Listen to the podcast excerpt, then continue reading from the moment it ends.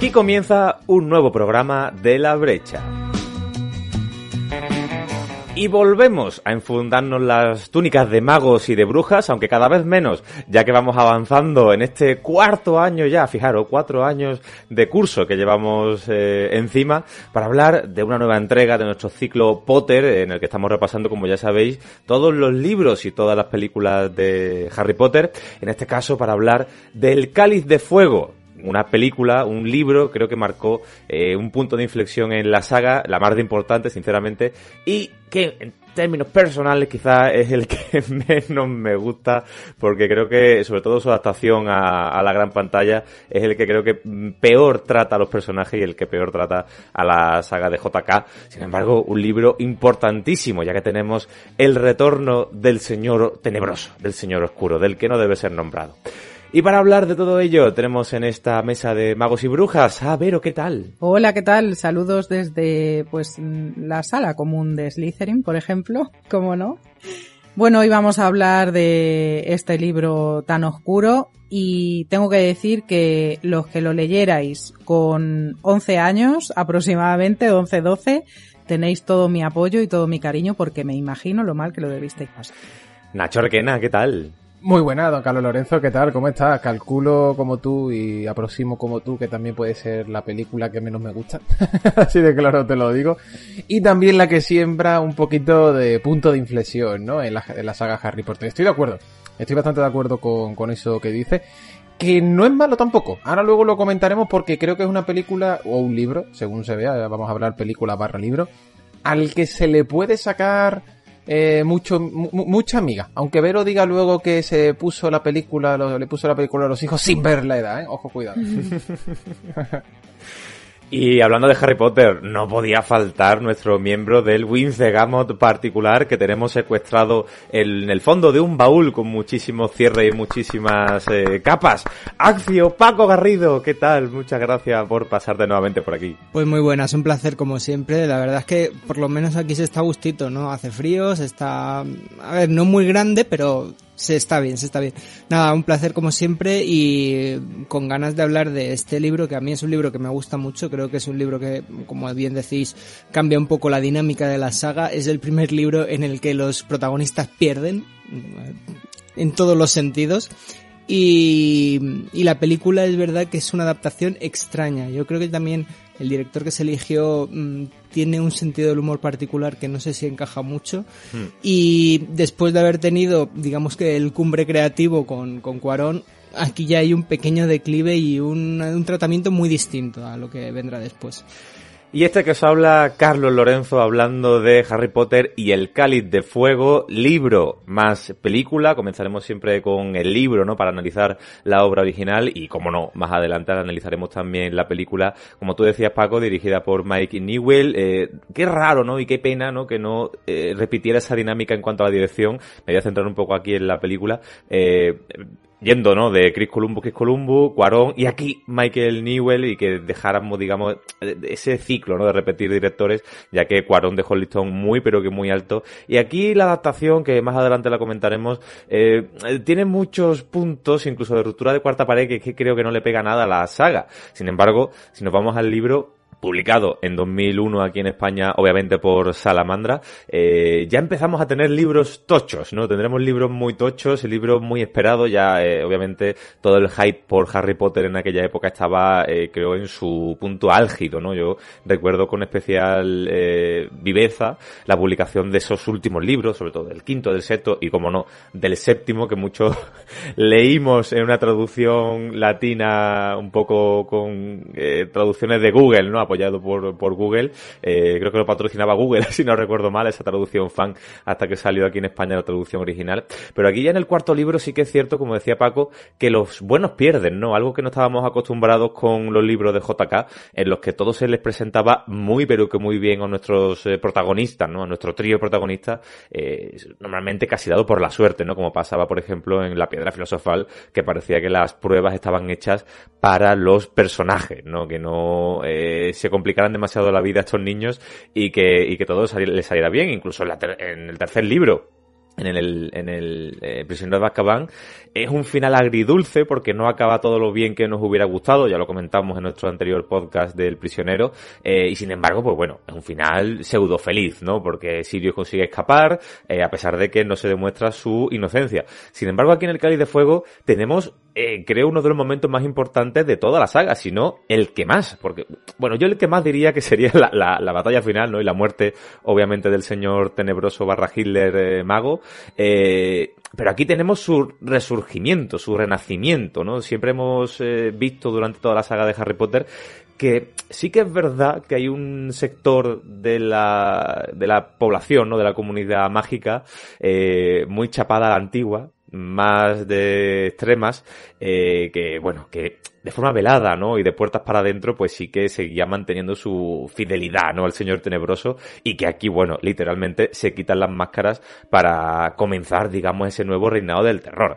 Eh, y como no, quizás el segundo punto más importante de toda la saga de Harry Potter, eh, no sé si estaría de acuerdo conmigo, es el renacimiento del Señor Tenebroso y ese giro ya que torna la saga de eh, una saga familiar, eh, infantil, de niños magos que tienen una serie de aventuritas por libro. Primera, las pruebas de la piedra filosofal. Segundo, la cámara secreta. Tercero, vamos a dejar quizás un poco más de lado las aventuras mágicas para unas aventuras más humanas, ¿no? Y de historia del pasado. Y aquí en la cuarta dice JK, mira, aquí ya voy a tirar del hilo y voy a coger Señor Tenebroso, que en el sexto nos vamos a, bueno, en el quinto, eh, nos vamos a presentar una batalla, una orden, ¿no? Que batallea contra los malos. En el sexto vamos a decir, venga, una profecía y nos vamos a ir al pasado del Señor Tenebroso. Y ya en el séptimo, obviamente, tenemos el desenlace. Entonces, aquí, mmm, lo que, lo bueno que tiene, que quizás es mi libro menos preferido de toda la saga, eh, y obviamente en mi película menos preferida de toda la saga cinematográfica es eh, esa ruptura no con el tono infantil de Harry Potter y, y por fin no el, el, adentrarse en un mundo muy tenebroso que creo que los eh, adolescentes ya de 2001 eh, agradecimos pues eh, con los brazos muy abiertos, ¿no? Que llegara ese momento. No sé yo, o sea, mm, yo no era adolescente en aquellos momentos, mm, pasé miedo, o sea, pasé verdadero miedo leyéndome este libro. Yo o sea, de verdad, si el prisionero de Azkaban fue marcando lo que fue el cambio de tono de la saga, con este libro es que entramos en, en una cosa súper oscura, súper tétrica, más compleja. O sea, a mí el libro me gustó mucho más que la película. Es como el principio de... Bueno, el principio podríamos decir que es el prisionero de Azkaban, pero en este, claro, como, como todo sale tan mal, pues es como el principio de, de, una cosa eh, más eh, que va que va como increciendo, ¿no? Que, que nos va metiendo cada vez más elementos oscuros y tal. A ver, lo malo de este libro también es que va a meter también cada vez un poco más de hormonas y ese tema, bueno, pues eh, lo llevo regular. En la película lo llevo mal, verdaderamente mal. O sea, hay momentos mm, que realmente me parecen bastante lamentables. Pero como digo, con este libro yo pasé miedo. O sea, yo hubo un momento en el que me planteé que, que igual, no sé, que igual si esta saga estaba orientada a gente jovencita, eh, podían llegar a pasarlo mal. Pero ¿Podemos decir, mal. Vero, que no eres el, el público objetivo para de medir, para definir el miedo? Sí, lo sé, lo sé, soy consciente de ello, pero es que realmente, claro, cuando yo me empecé a leer esta saga, yo ya os lo he comentado algunas veces, eh, empecé desde el principio, desde que salió, tuve que esperar a, que salieran. De hecho, el Cáliz de Fuego me lo leí en castellano hace relativamente poco, cuando me compré la colección completa en castellano, porque yo no podía esperar. O sea, que me tengo que esperar nueve meses para que se publique en español, ni de broma. O sea, mejoro mi inglés, voy a la Academia de Idiomas, todo lo que haga falta, pero yo me tengo que leer Harry Potter en cuanto salga. Y el Cáliz de Fuego es uno de los que tengo en inglés de Bloomsbury de cuando, de cuando se, se publicó. Y no me lo podía creer. O sea, yo estaba leyéndolo y en, el, la escena del cementerio no me lo podía creer. O sea, directamente no, no daba crédito. ¿Cómo, ¿Cómo puede estar pasando esto? Esto no puede estar pasando en un libro para niños. Bueno, para niños, vale, para adolescentes, pero esto es súper fuerte. Ya digo, fue, fue tremendo. Eh, hay momentos en los que de verdad, de verdad, me parece que el, el clima está muy bien logrado. Y además, uno de los giros que más me gusta de la saga, que es la figura de Snape y cómo JK juega con, con nosotros. Creo que en este libro está también muy bien reflejado. Es uno de los primeros en los que estás todo el rato, uff, mm, me está dando muy mal rollo este señor, en fin. Eh, ya digo, es de mis de los libros podría decir que es uno de mis favoritos, uno de mis favoritos, no el más favorito, pero la película no, la película no puedo decir lo mismo, estoy con vosotros. A mí me pasa una cosa y es que con este libro barra película, ¿vale? Voy a llamarlo siempre así. Eh, digamos que marca el paso de una novela juvenil toque más de aventura a algo más oscuro. Entonces, claro, esa, o sea, ese paso, ese salto que dan, ¿no? Que, a ver, yo por ejemplo considero que las anteriores, ¿no? De la piedra filosofal hasta eh, el prisionero de Azkaban, eh, tienen un toque más de aventura. Son más las típicas novelas o películas que, que, te las ves con palomitas, más de esto, y esta de repente, lo ha dicho Carlos, no tiene un desenlace que sea, digamos, con un clima positivo, sino que de hecho la película acaba y tú dices, joder, vaya bajona, ¿no? O el libro, ¿no? Y tú dices, hay que ver que me... no sé, o sea, todas las películas anteriores, entre comillas, terminan con ese clímax positivo y esta no. Y ya no es eso, sino que, como ha dicho Vero, hay muchos personajes que están ahí muy bien eh, dibujados, eh, la propia trama en sí, ¿no? Que también tiene un toquecito, yo diría que un toquecito, no, un toquecito bastante más oscuro, ¿no? Eh, de repente, o por primera vez, estamos viendo morir de verdad a gente que aparece con, o que parece que va a tener un papel importante.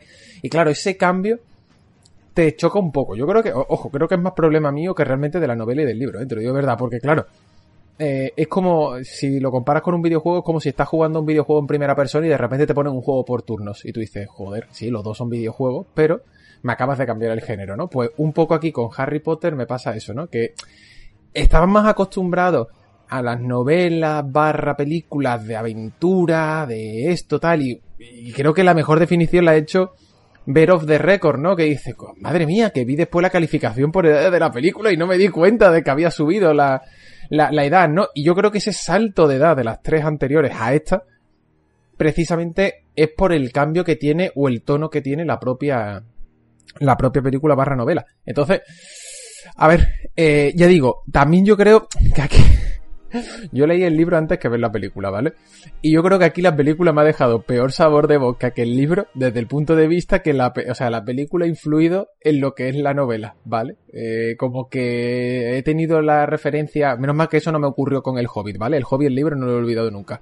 Entonces, eh, yo creo que ahí está un poco también la clave, ¿no? Que vi esa, cuando vi la película dije, ay, qué, qué, qué, qué mal, creo que no han sabido recoger la, digamos que ese mimo o esa esencia que sí tenían las anteriores, ¿no? Y después más sobre todo viniendo desde El prisionero de Azkaban, que creo que para mí, lo dije en su momento en el podcast, es la película de Harry Potter favorita, ¿no? De todas, ¿no? Al menos de las mías. Entonces, eh, a partir de ahí digo, mmm, con, no, no, no termino de estar, digamos que con el cáliz del fuego, encontrar esa sintonía que sí puedo tener con otras películas. También digo otra cosa. Esto ocurre muchas veces con productos que suelen ser la piedra de unión con otras aventuras. Es decir, estábamos teniendo en Harry Potter unas tramas conclusivas en cada novela que tenían después una metatrama que se podía estirar, ¿no? Eh, más allá del elegido, Snape, etcétera, no sé cuánto, Voldemort y demás. Vale. Aquí de verdad ya se entra en eso. Se entra en el, se entra en el meollo, ¿no? Se entra, se, e, e, entra en fangarse ya directamente la película y se deja esas pequeñitas historias más autoconclusivas, ¿no? Para directamente entrar en la gran trama. ¿Y qué ocurre cuando tú quieres narrar o trazar una gran trama? Que necesitas una película de introducción o necesitas una película de nexo. Esas películas de introducción o de nexo siempre suelen dejar un peor regusto pero no porque sean malas, sino porque realmente te están preparando para lo que va a ocurrir en el futuro, que es que estalle todo, la solu se solucione, etcétera. Y yo creo que la mejor prueba, lo vuelvo a decir, es lo que ha dicho Carlos, que el final de esta película es simplemente, eh, o de esta novela, es como, bueno, cuando sale el siguiente? Joder, Vero aprendió inglés solamente para poderse leer el libro, ¿no? Que creo, que creo que lo dice todo. Pues es eso, ¿no? Es la sensación de necesitas dar el siguiente paso. Ya digo, mm, no es mi favorita, Tampoco es mi favorito al nivel de libro, pero creo que tiene que correr ese riesgo a cambio o a cargo de eh, narrar los siguientes que vienen por detrás. O sea, por delante, perdón.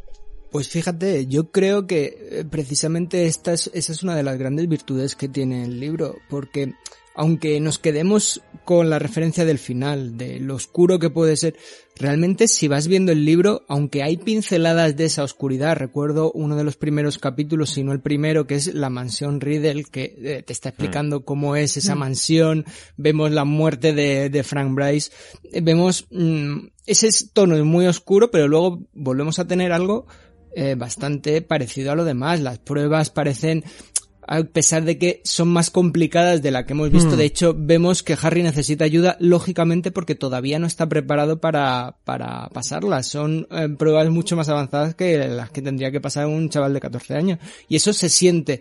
Vemos que está recibiendo ayuda, pero eh, la trama está también construida que vamos teniendo falsos culpables, vamos a tener teniendo personajes que eh, sospechas todo el tiempo, que eso es un fallo garrafal que tiene la película que al final te quedas sospechando solo de un par. Hmm.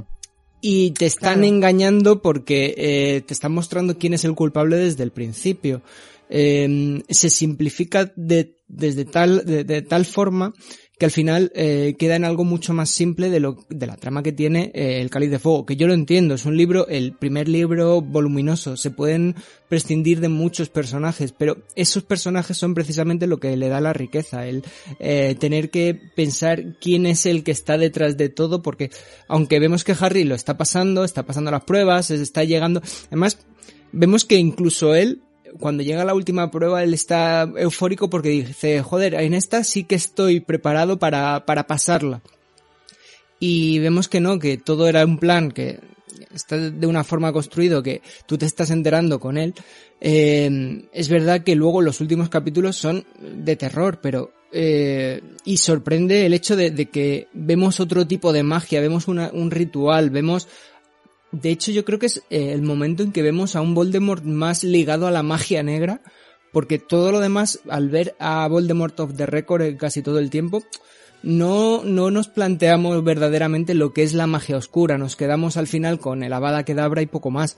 Pero eh, este tipo de procedimientos, eh, nunca hemos visto cómo se crea un horror, por ejemplo, que también podría ser un tipo de ritual interesante. Es un tipo de magia que mm, posiblemente eh, no, hayamos, no vayamos a ver porque se trata de personajes, los protagonistas que son del bando de la luz y no los vayan a utilizar, pero creo que aporta mucha riqueza. Cositas como el Abada Kedabra, las maldiciones imperdonables, se han vuelto mm, una referencia en este mundo y aparecen aquí por primera vez.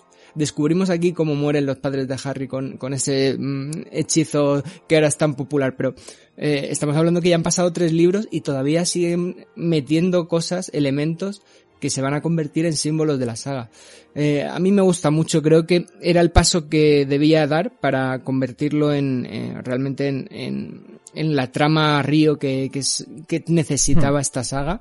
Eso es lo que decía. Pero es verdad que puede llegar a chocar. Es verdad que puede llegar a chocar de un principio y sobre todo si no lo, si estás pensando que van a ser eso, una serie de libros autoconclusivos, mm, historietas, eh, es diferente. Hmm.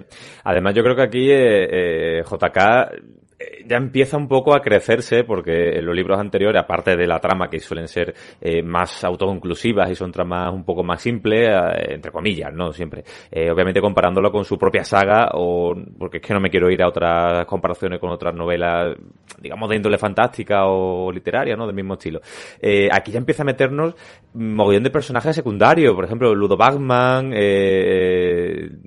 Jerkins, ¿no? La, la, bueno, un personaje que ni sale, ¿no? En la novela, sino que nos van eh, contando a través del profeta que ha desaparecido y luego descubriremos toda la importancia que tiene para el resurgimiento de Voldemort, sobre todo para la, para la fuga, ¿no? De, de Barty Crouch Jr., que por ejemplo la película pues decide simplificar. Entonces sí que empezamos a ver ese crecimiento de Rowling como, como escritora, ¿no? Que deja, digamos, de tener un reparto muy principal y empieza a, y además como tú has dicho Paco, a complicarte un poco la trama con eh, sospechosos ¿no? Porque aquí empiezan a entrar personajes muy oscuros, personajes que tienen pasados incluso de, mortífagos demostrados, ¿no? Eh, la película eso te lo simplifica en, oh, me han pillado enseñándote la marca tenebrosa dentro de un armario, eh, y cosas así, ¿no? O con un señor, un chaval en este caso, mirando muy mal la pantalla y diciendo, este seguro que es el malo, ¿no? en, la novela no, la novela sí que tiene esa trama un poquito más de misterio, casi detectivesca, ¿no? Eh, al igual que pasó en la cámara secreta de... Eh, aquí está pasando cosas muy raras, por ejemplo, con, Ludo Bagman, eh, yo me pegué toda la novela diciendo, pero este señor ¿Qué le pasa? Este señor, ¿por qué aparece en todos lados? Porque este señor eh, muy jocoso, muy jovial, conforme pasa el libro se va poniendo peor, incluso en, el personaje de Barty Crouch nos van describiendo que conforme pasa la novela eh, cada vez parece más enfermo, ¿no? Hasta que al final pues termina por desaparecer, literalmente. entonces, todo eso, toda esa profundidad, todo ese oscurecimiento, ¿no? No solo se da en el final con el resurgimiento de Voldemort, sino que toda la trama de ese tocho libro es eh, este personaje le está pasando algo, pero no sabemos el qué. Este personaje parece misterioso, pero al final simplemente era un, ludópata, ¿no? Que le debía dinero a todo el mundo. Eh, una señora que ha desaparecido, oh, ha desaparecido, te la van mencionando de vez en cuando y al final te dicen, no, es que esta señora fue la que provocó que Voldemort se enterara de Barty Crouch, etcétera, y de Winky, etcétera, etcétera. Es decir, son tramas muy complicadas que a lo mejor para un público infantil, lo que es para lo que puede estar dirigido este libro, eh, puede que se le escape, ¿no? O puede que en una primera eh, lectura, hasta una segunda, tercera lectura, nos diga, oye, pues qué importancia tenía esta señora que nunca sale en el libro, ¿no? Sino que siempre se la menciona. Entonces me parece que, a pesar de ser mi novela menos preferida de la saga y seguramente totalmente de acuerdo en mi, mi, mi, película menos preferida de la saga, eh, ese crecimiento que tiene Rowling con este libro es bastante notable, ¿no? Entonces sí que se le debe eh, dar el mérito que le confiere este. Luego ya obviamente en la orden y en posteriores películas, eh, perdón, eh, libros, eh, sí que ya nos empieza a meter personajes que ni conocimos, que empiezan a meterte nombres que hasta que no te los repiten varias veces pues no se te quedan, ¿no? Obviamente. Pero eh, ese toque de misterio, ese toque de qué complicado todo y al final eh, cómo se va descubriendo, aunque sí que hay algunas incongruencias, sobre todo con la, con la película, es eh, de alabar, ¿no? Para, para JK, que sinceramente yo lo he dicho y no es para desprestigiarla, su prosa nunca ha sido demasiado complicada. No sé si estáis de acuerdo en esto, pero era una autora muy sencillita de escribir, Sin muy ser eso algo malo. No, no, no, para nada. Por eso digo que, al, igual que siempre digo en estos podcasts de Harry Potter, que una novela sea infantil, perdón, que una novela sea para todos los públicos no, no implica que sea mala. Creo que es mucho más difícil que algo sea para todos los públicos que para un público determinado por edades. Eh, pero, eh, obviamente Rowling su prosa no era muy difícil de entender, no era muy difícil de narrar y tenía una estructura muy sencillita, ¿no? Pero aquí ya se le va complicando un poco las cosas.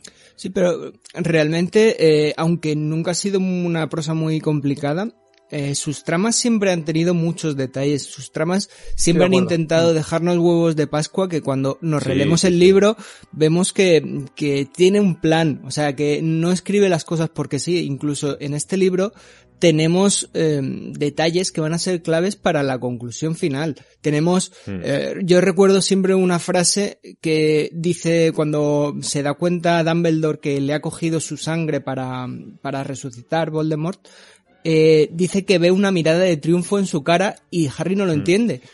Y luego vemos que es mm. clave precisamente para, para la resolución final, para que Harry no muera enfrentándose a Voldemort. O sea que vemos que eh, estos pequeños detalles enriquecen mucho y no tiene por qué ser una, una lectura, o sea, una, una escritura compleja. Simplemente lo ha estructurado de una forma muy bien. Eh, en, en, este caso, precisamente con las películas es lo que va a perder eh, esta saga. O sea, se van a volver mucho más eh, comunes se van a volver mucho más eh, de andar por casa cuando los libros van ganando complejidad. Es lógico, o sea, esto necesitaría una serie. O sea, estamos hablando de que, eh, por ejemplo, hmm. el libro más largo, que es La Orden del Fénix, que es el próximo, es la película más, es la película más corta. Eh, hmm. cuando ocurre eso es porque te estás dejando muchas cosas y Mm, es que o, tienes que hacer, como, como bien decía, una serie, o al final tienes que simplificar de tal, tal forma que eh, todo lo bueno que tiene el libro lo vas a perder. Mm. Estoy muy de acuerdo con Paco, porque al fin y al cabo o sea, se habla mucho, ¿no? De eso, de escritura sencilla, no sé qué. Yo creo que el mayor elogio que le pueden dar a un escritor es que escribes de manera amena. Lo digo de verdad. O sea, para mí es mejor, el mejor y el mayor elogio que puedes recibir, porque si dices que escribes de manera amena, eh, significa que a la gente la engancha, ¿no? O que a la gente la tienes atrapada, ¿no? En ese sentido. Pero la gracia es que el escribir a menos no está reñido con lo que ha dicho Paco y en eso estoy muy de acuerdo, que es que creo que Rowling a medida que avanza se ve que gana más dotes como escritora y se ve precisamente que está cogiendo esas subtramas más importantes desde el punto de vista de, relevancia, ¿no? De que empieza a tener, ya te digo, esa, es, que es eso, es una subtrama y esos pequeños eh, hilitos para empezar a construir la historia la, historia siguiente eh, a medida o sea sí las, siguientes no eh, yo sigo pensando que son las películas las que palidecen respecto a la novela. Creo que le hicieron un flaco favor a lo mejor a los propios libros. Pero más allá de eso, yo estoy de acuerdo con, con, esto que ha dicho Paco, que las novelas van ganando en complejidad, pero más, no, más que nada porque estás construyendo la, la novela Río.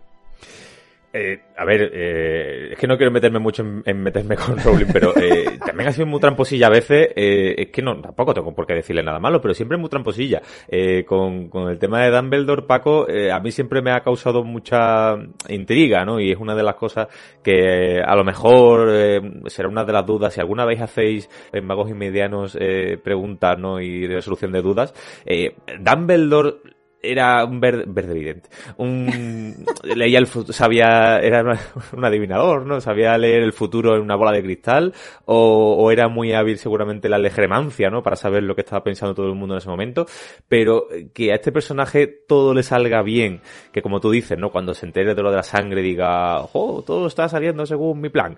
Eh, es decir, eh, en ese caso Rowling sí que es un pelín tramposilla, ¿no? Porque parece que te va soltando, obviamente, perlitas que obviamente eh, tú escribes, luego vuelves atrás, vas metiendo puntos, ¿no? Que te hacen hilar con el final, es decir, eso es eh, normal, ¿no? Se entiende.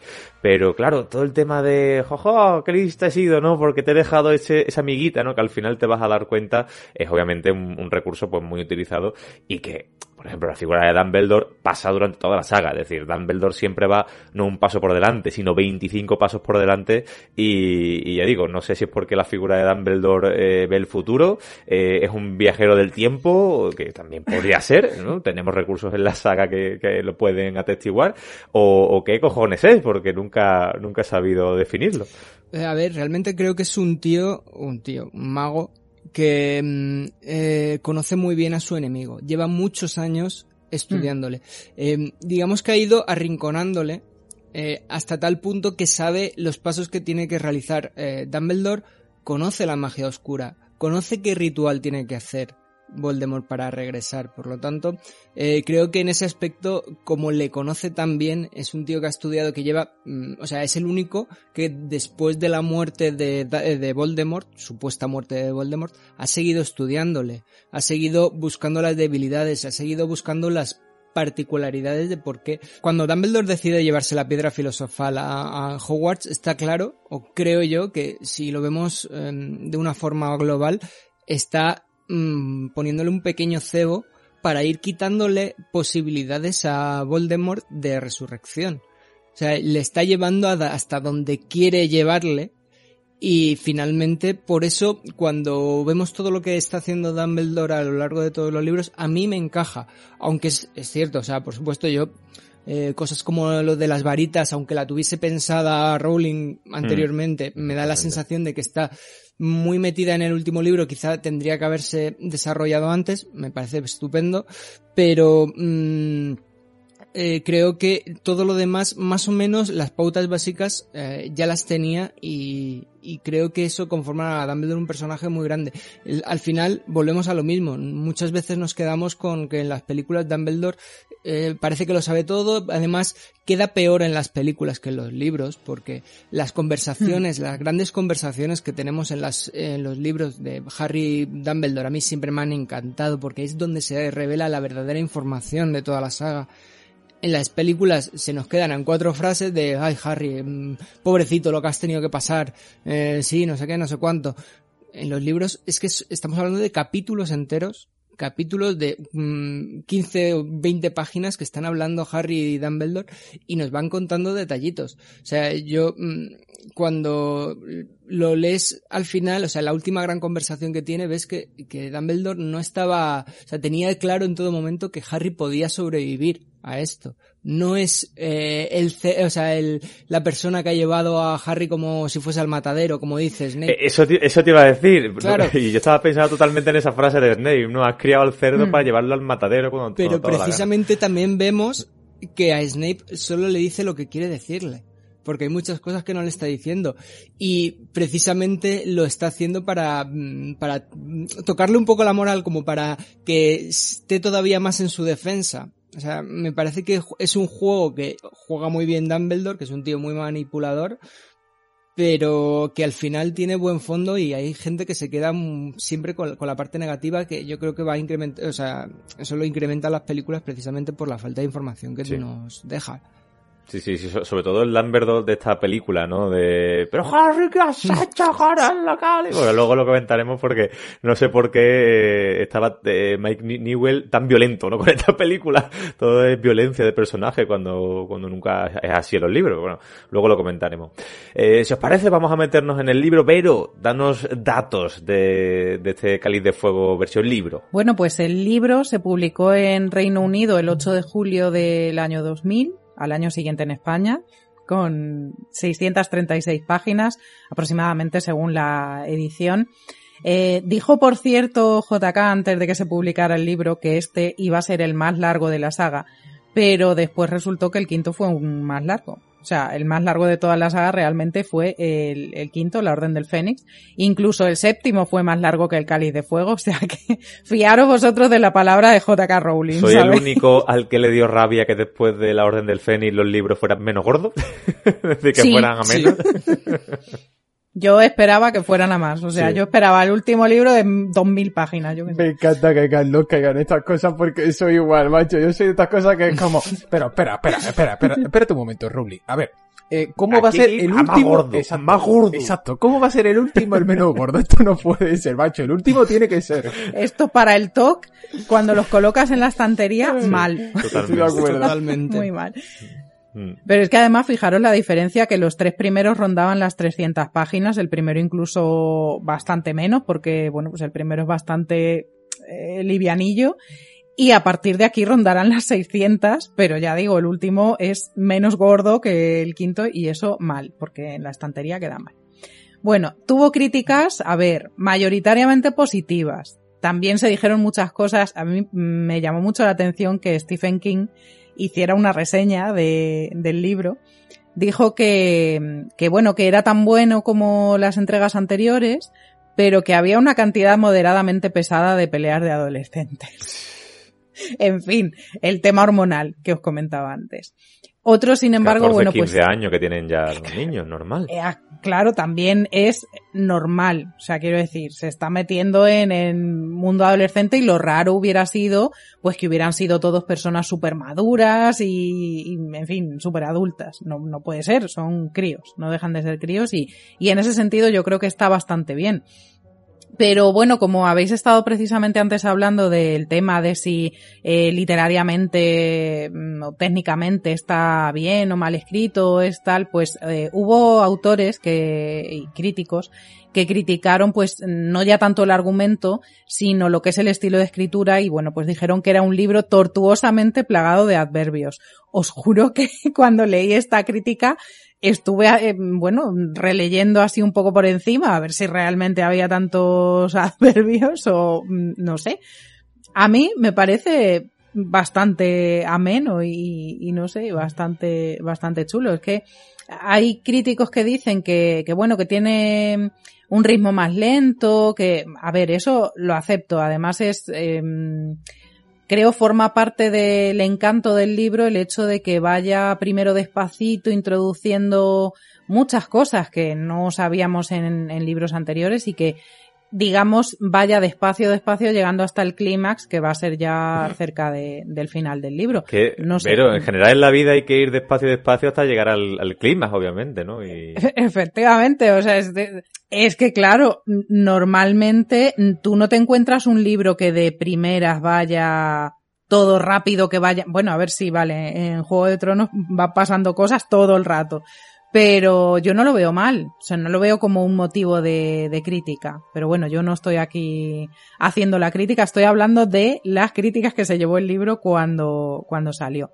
Pero principalmente la, la principal queja eh, estaba encaminada a que, bueno, pues no es una gran literatura, como dijeron en la CNN, o sea, literalmente. Mm, perdón, a ver, que sea una literatura de temas no adultos o que puedan considerar para adolescentes no quiere decir que sea mala literatura, que es lo que estabais hablando antes. Pero bueno, ha habido muchas movidas con el libro de Harry Potter. Una de ellas os la tengo que contar porque me parece bastante curiosa y fue la demanda por plagio sobre este libro. Hay un libro de 1987 que no lo conoce ni Dios, de un autor ya fallecido, Adrian Jacobs, que se llama Las aventuras de Willy el Mago y que no lo podéis encontrar en ningún sitio porque está agotadísimo. O sea, mm, claro, se hizo súper famoso a raíz de la, mm, de la demanda y hoy en día pues es muy difícil de, encontrar. Eh, mm, tampoco os perdéis nada.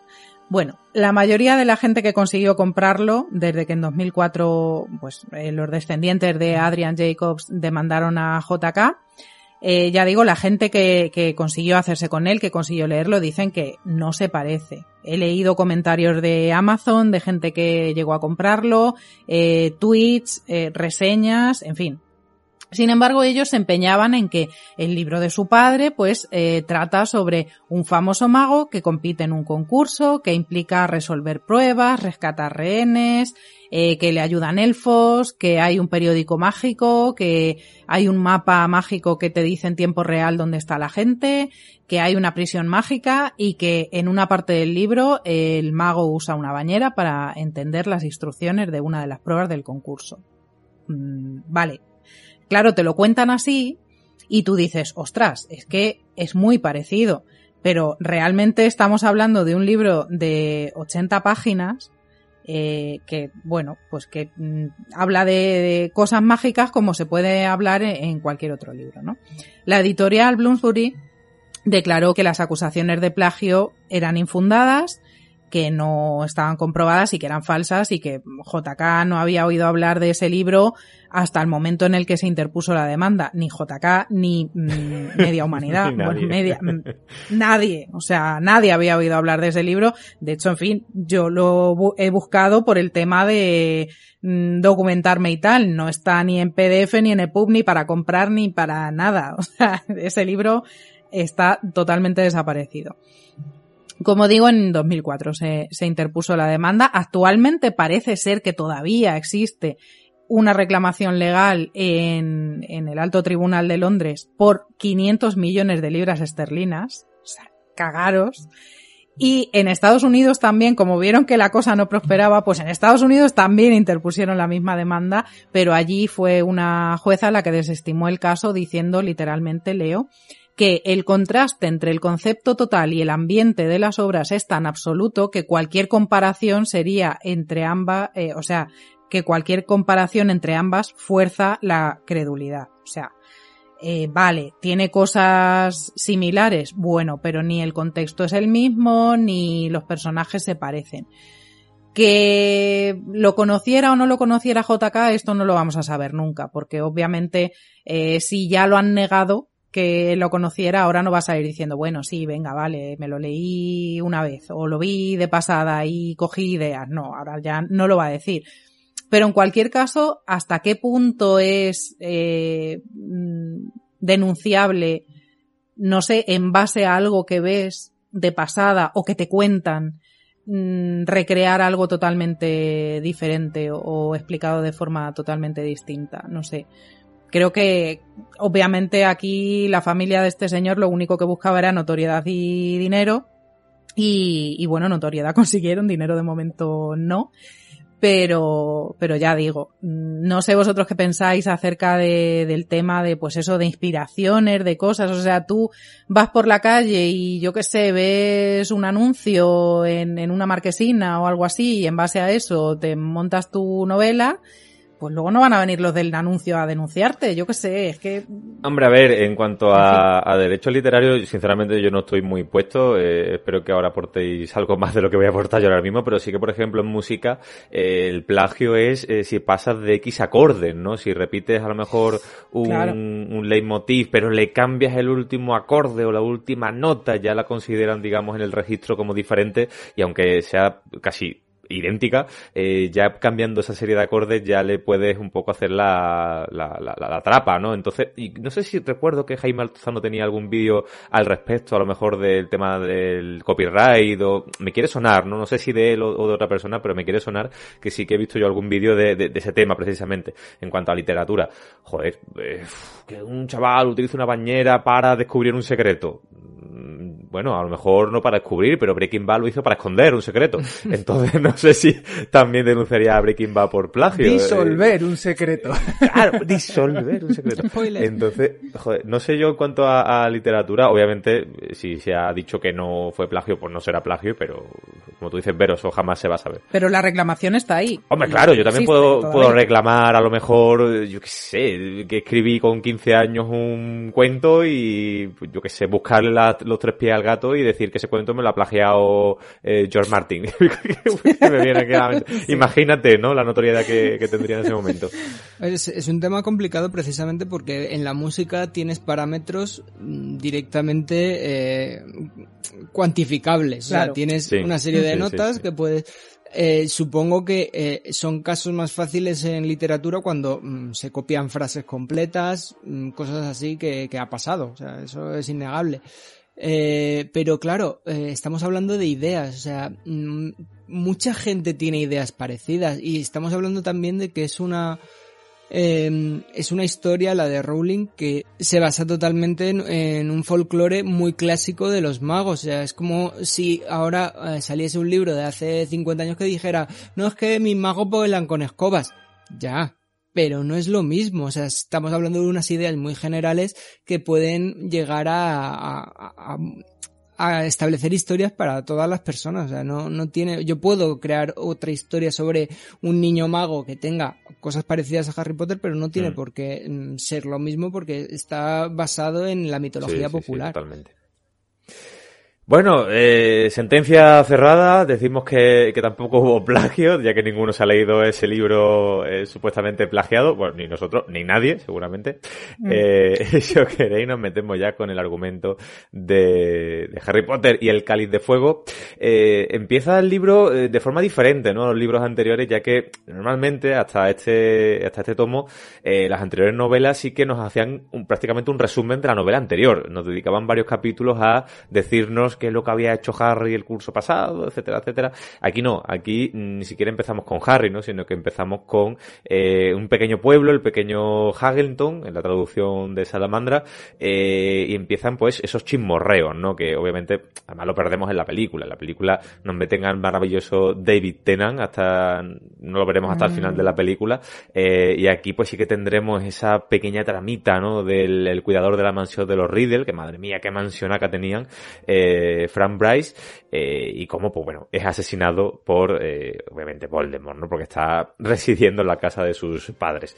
Em, y todo esto, pues, eh, eh, además, incluso en el libro tendremos cuatro capítulos de los Dudley, ¿no? Cuatro capítulos en el que además se encuentran con los Weasley, le harán, eh, le darán a Dursley unos caramelos que le hacen crecer la lengua, es decir, todo eso lo perdemos en el libro perdón, lo perderemos en la película en pos quizás de una mayor agilidad, ¿no? En la película llegamos de momento ya al torneo de, de Quidditch eh, y no sabemos ni cómo, ¿no? Eh, aquí en el libro sí que tenemos pues esa pequeña introducción, aunque como digo, por fin abandona Rowling el tema de resumirte lo que ha pasado en los libros anteriores. Pero bueno, aquí, eh, como siempre, Harry en la casa de los eh, Dursley, que es recogido por los Weasley para irse a- al Mundial de Quidditch. Eh, obviamente, también tendremos en el libro el Mundial de Quidditch, aunque con cambios bastante sustanciales en cuanto al libro, eh, aquí ya empieza un poco la mente a hacer, a, dar chispazos, ¿no? Porque hay veces que ya te has leído tanto un libro, has visto tanto una película que ya casi es difícil diferenciar de qué es lo que pasa en un sitio, qué es lo que pasa en otro. Con El Señor de los Anillos creo que es el ejemplo más común que suele pasar ese tipo de cosas, ¿no? Incluso con frases concretas de, pero esto se decía en realidad en el libro o era solo de la película, porque pega muy bien, ¿no? Eh, y llegaremos al Mundial de Quidditch, donde los, bueno, perdón, antes conoceremos a otro de los personajes importantes en, en esta trama, que es Cedric Diggory, ya que les acompaña hacia el, hacia el Mundial.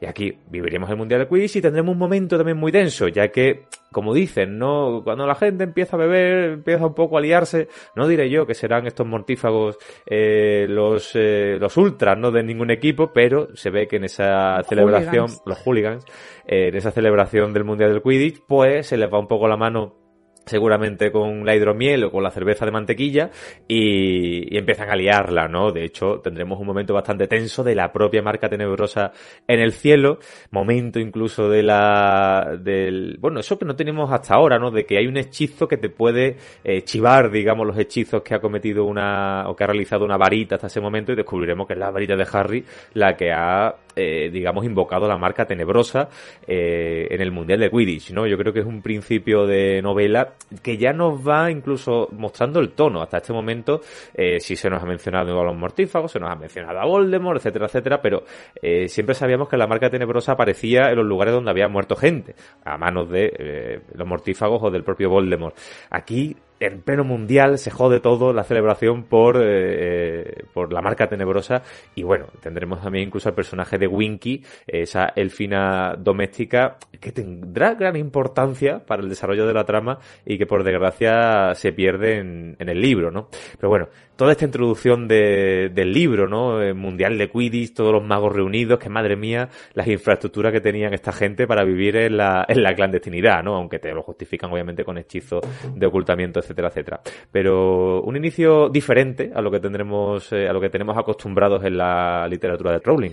Me gustó mucho el principio de este libro, que luego se repite en los siguientes, porque, como tú dices, eh, el hecho de estar resumiendo todo lo que había pasado y tal es como más de literatura más, pues más infantil, ¿no? Y como este libro es el que ya cambia de tono del todo, pues, pues ya te cambia totalmente. De hecho, yo cuando lo tuve en mis manos la primera vez, ya digo, era en inglés y por aquellos entonces, pues estaba empezando, era, fueron los primeros libros que leí eh, completamente en inglés y no me enteraba mucho, estaba como diciendo, ¿qué, ¿qué está pasando aquí? No me estoy enterando de nada, ¿por qué sale gente que no conozco?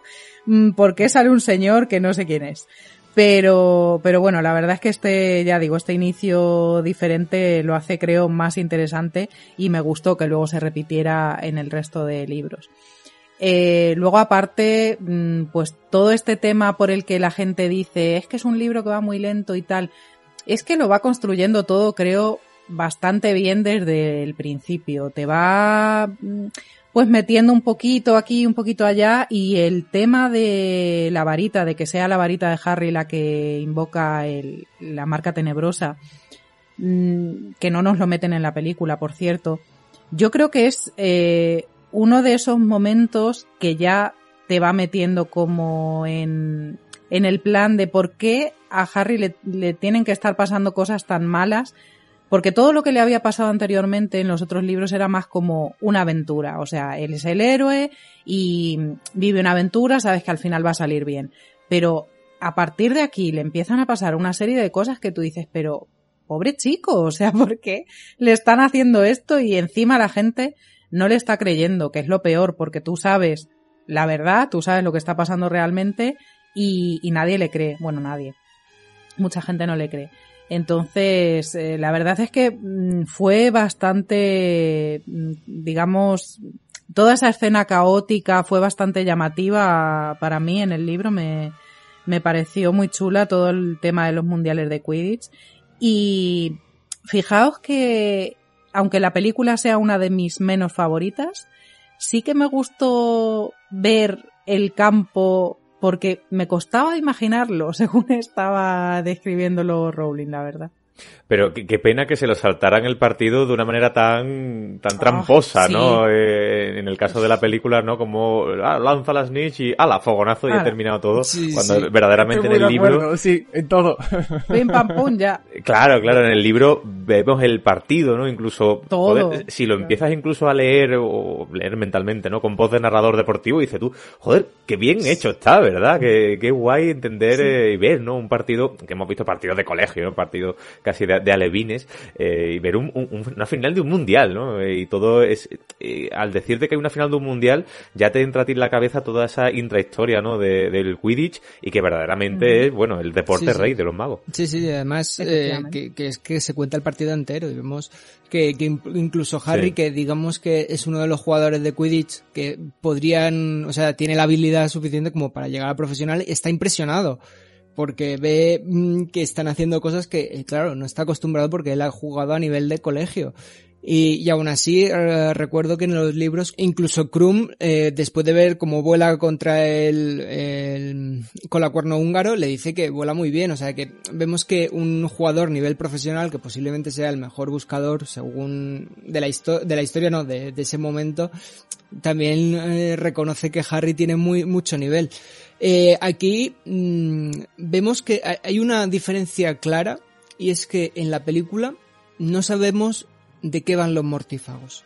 Porque eh, vemos que arrasan todo el campamento, lo vemos todo lo calcinado. En cambio, vemos en los libros que eh, realmente están atacando a los muggles, que es precisamente lo que hacen los mortífagos. Los mortífagos están en contra de todo lo que tenga que ver con los muggles, los sangre sucia, aquí vemos que simplemente generan el caos. Incluso cuando aparece la marca tenebrosa en, la película tiene un sentido diferente al de los libros, porque en los libros hace huir a los mortífagos, porque precisamente tienen miedo de las consecuencias de haber dejado de lado a al Señor Oscuro. Eh, aquí es que todo esto no lo vemos. Eh, toda la trama de Winky cuando le roban la varita a Harry. Es que eh, simplemente aquí pasa lo que pasa. Además, mm, recuerdo el momento en el que, en el que está pasando esto, me, me recordó a la primera temporada de Juego de Tronos que también le pegan un golpe a Tyrion en la cabeza y se queda inconsciente. Pues aquí pasa lo mismo mm. con Harry. O sea, vamos a quitarnos la batalla de en medio y le dejamos tirado en el suelo. Totalmente. Además, eh, en el libro se nos presentan a, no a los Weasley, sino a más Weasley, porque conoceremos a Bill, conoceremos a Charlie, conoceremos que Charlie trabaja, bueno, trabaja con dragones, ya en el primer libro sabemos que eh, es el que se lleva a Norberto, que luego sería Norberta, ¿no? Porque resulta que es una, una hembra, o que Bill, por ejemplo, eh, trabaja en el Gringotts, digamos, egipcio, rompiendo maldiciones, es decir, a los Weasley se nos presenta a priori como unos, entre comillas, no sangre pura, la verdad, una, familia de la sangre pura, de los, eh, digamos, de los, eh, ¿cuántos eran? De los ocho, ¿no? De los ocho sagrados estos de las familias eh, mágicas. pero siempre al ver la madriguera, al ver que van con ropa de segunda mano, que los libros son de segunda mano, uno puede entender, y sobre todo teniendo a Ron, eh, puede entender que los Willis son un poco una familia de segunda. Sin embargo, tenemos a un hijo mayor que trabaja con dragones, al otro hijo que trabaja para un banco rompiendo maldiciones, es decir, que son una familia portentosa. Y, bueno, aludiendo a un maravilloso vídeo de un canal que se llama Magos y Medianos, puede que Ron no desarrollara todo su potencial porque hereda una varita, ¿no? No, no la elige, sino que la hereda. Eh, Paco, no sé si tienes algo que añadir, pero eh, me parece muy interesante ese concepto de, a lo mejor Ron no da todo lo que da de sí y es un mal mago hasta cierto punto, muy valiente, muy todo lo que quiera, pero no es un mago portentoso porque su varita es heredada, ¿no? También tendremos a Percy. Percy que en la primera novela ya lo conocemos como, como prefecto, aquí está trabajando ya para el ministerio. El padre mismamente trabaja para el ministerio desde siempre, es decir, que son una familia, aunque vivan en una casa ruinosa hecha casi por módulos, es una familia que siempre se ha rodeado de las altas esferas no como obviamente, por ejemplo, eh, Malfoy, que dice que es el, se decía, no salió incluso en la lista Forbes de, de personajes eh, ficticios, creo que era el quinto o el sexto, ¿no? Personaje ficticio más rico del mundo, porque tiene una herencia, ¿no? De, una familia noble francesa, etcétera, etcétera. Pero, joder, que nos presente casos Weasley, que son unos Weasley molones, ¿no? El tío, nos presentan a Charlie que tiene quemadura de dragón, tiene cicatrices y tal. Molan un montón los Weasley, qué, lástima que no los viéramos en la película. Es que en general los Weasley todos son unos magos bastante portentosos, incluso Ron, recordemos mm. que Ron acaba siendo perfecto. Eh, el Ron en las películas es el personaje que peor ha sido llevado porque al final acaba como el bufón del grupo cuando es un mago eh, bastante mm, bastante hábil. en la, en la séptima en el séptimo libro eh, realiza también cosas para ocultarse que no todos los magos serían capaces de hacerlo. Es verdad que, claro, se queda un poco eclipsado por el protagonista y por Hermione que está por encima de la media. Pero mm, como bien digo, cuando llegas a prefecto de un curso es porque eres de los mejores de ese curso. No diré yo que Dumbledore te ha enchufado un poquito. Para lo mejor Piensas, piensas en Neville Longbottom, piensas en Dean Thomas, piensas en Seymour Finnegan y ves que son gente que están en la media, o sea, no, no son gente que estén por encima de, de, los demás. Eh, pero en cambio todos los Weasley han llegado a, a ser magos muy importantes. Eh, se dice que... Draco, Draco también acaba como prefecto, ojo, cuidado. Porque Draco también es un muy buen mago. Lo que pasa es que, como siempre lo hemos visto eh, desde el punto de vista. es idiota. Claro, lo hemos visto desde el punto de vista de Harry y eh, realmente mm, siempre hemos visto que está, ha estado, ha tenido buenas notas, ha estado eh, el primero en pociones, cosas así. Que mm, no es un mal mago, simplemente que es un idiota. es lo que tú lo que decía Vero. Se dice que Arthur Weasley no ha llegado a más precisamente por estar muy cercano a los Muggles, porque aunque que eh, en el ministerio no sean mortífagos, digamos que sí que hay una élite que tiene mm. ciertos prejuicios. Sí, sí, totalmente. Em, aquí en el libro conoceremos a multitud de personajes, lo hemos dicho ya, conoceremos a Barty Crouch, conoceremos a Berta Jenkins, aunque sea de, oídas ¿no? y, de leídas, conoceremos a Winky, una elfina doméstica que aquí, en este momento del, eh, del torneo de Quidditch, la liberarán y para ella veremos que eso es totalmente una desgracia, ¿no? A diferencia de Dobby, el elfo libre, ¿no? Que se lo tomó pues bastante bien. Eh, llegaremos al colegio y, a diferencia de la película, no será hasta meses después, ya en Halloween, ¿no? Con la fiesta de Halloween, cuando lleguen los, eh, los otros colegios de magos y brujas de Durmstrang y Box Eh, aquí incluso ya nos explicarán Dumbledore que eh, se va a realizar el torneo de los tres magos en, en Hogwarts, que serán elegidos, etcétera, etcétera, y que bueno, que nos lo pintan, bueno, como que hay incluso gente que ha muerto, ¿no? Durante el torneo de los tres magos. Y aquí ya te está diciendo eh, al lector, ¿no? Una cosa que particularmente a mí me gusta, ¿no? Cuando hay pruebas, hay, digamos, eh, fases, ¿no? Son casi videojueguiles. A mí la verdad que me gusta un montón, sobre todo cuando tienes la fase de preparación, como tendrá Harry aquí en el libro con las diferentes, eh, las diferentes pruebas, ¿no? a mí lo que siempre me da mucha rabia, la verdad, de este libro es eh, que es un truño en cuanto a la prueba, en cuanto a la elección de la prueba, porque sí que, bueno, nos tendrían que meter a, a, Harry en, en, la prueba de los tres magos, obviamente, porque si no la trama, pues no, tendría relevancia. Pero que haya cuatro magos, yo eso lo hubiera impugnado. Es decir, yo soy Cedric y yo impugno el cáliz de fuego, yo le echo un vaso de agua al cáliz de fuego y a tomar por culo, aquí os follamos todo la puta río. Es decir, a mí esto no me, no me convenció en la vida y de verdad, mira que Harry es nuestro protagonista, pero que Harry sea uno de los torneos de los cuatro magos y que Howard a, Howard le permitan tener esa ventaja sobre los demás colegios, siempre me ha parecido una injusticia eh, y, no me ha gustado nada. Sinceramente, nunca me ha gustado y yo hubiera preferido, sinceramente, que hubiera salido Harry desde primera hora y que nos hubieran quitado a Cedric de, la ecuación, que sinceramente hay mucho fan de Cedric Diggory, eh, es un buen mago, no lo voy a poner yo en duda, pero mm, más allá de su muerte final y de las eh, consecuencias no traumáticas digamos para los adolescentes que tendrá esa muerte eh, a la trama aporta poco es decir lo que es a la trama principal de este libro más allá de su muerte final y de su consecuencia en posterior del libro si no hubiera salido aquí Cedric y directamente Harry hubiera sido el tercer mago de Hogwarts yo creo que la trama no hubiera cambiado significativamente y hubiera mantenido la regla de los tres magos que de verdad me da mucha rabia que Hogwarts tenga preferencia porque me pienso yo estudiante de Darmstrang o de Bob Buttons y digo, esto es un puñetero tongo, esto es una mierda.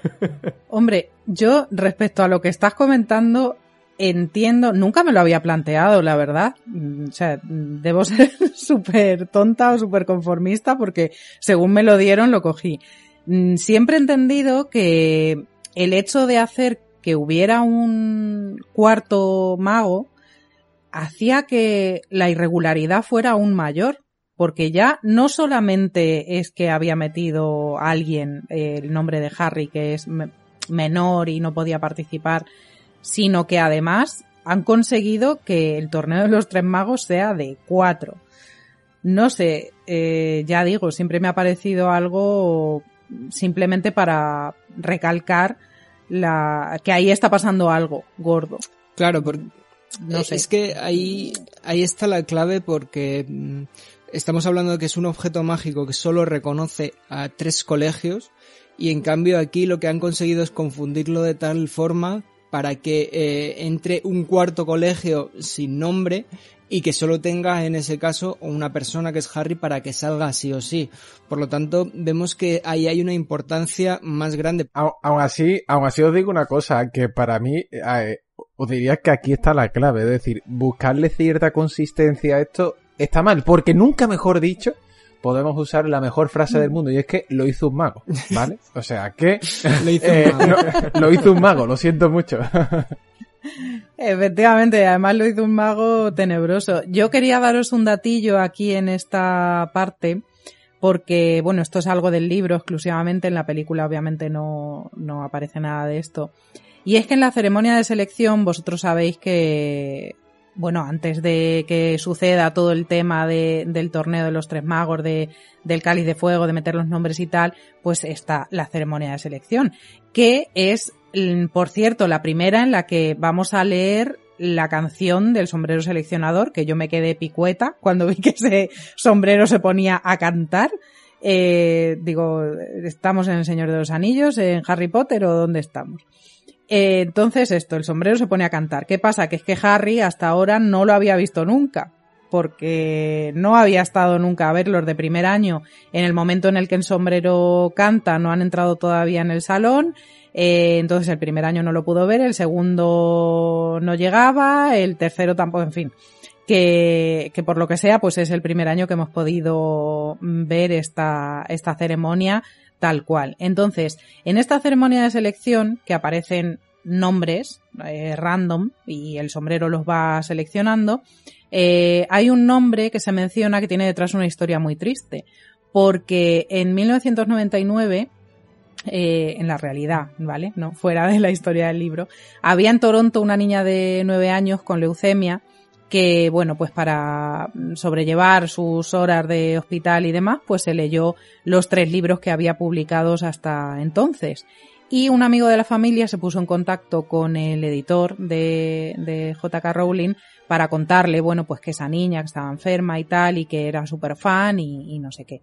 Total, que JK Rowling le llegó a enviar un email de agradecimiento a la niña y justo llegó el email el día siguiente de que la niña hubiera fallecido. La madre de la niña le respondió eh, que, bueno, le dio las gracias y tal por haber tenido ese detalle, aunque hubiera llegado tarde, y bueno, pues empezaron a escribirse y al parecer surgió una amistad entre ellas y Rowling quiso tener un gesto con ella en este cuarto libro y por eso durante esta ceremonia de selección leemos McDonald, Natalie llega a la mesa de Gryffindor. Pues oh. Natalie McDonald era esta esta niña que había muerto con leucemia. Pero me ha dejado un poco el cuerpo regular, pero bueno.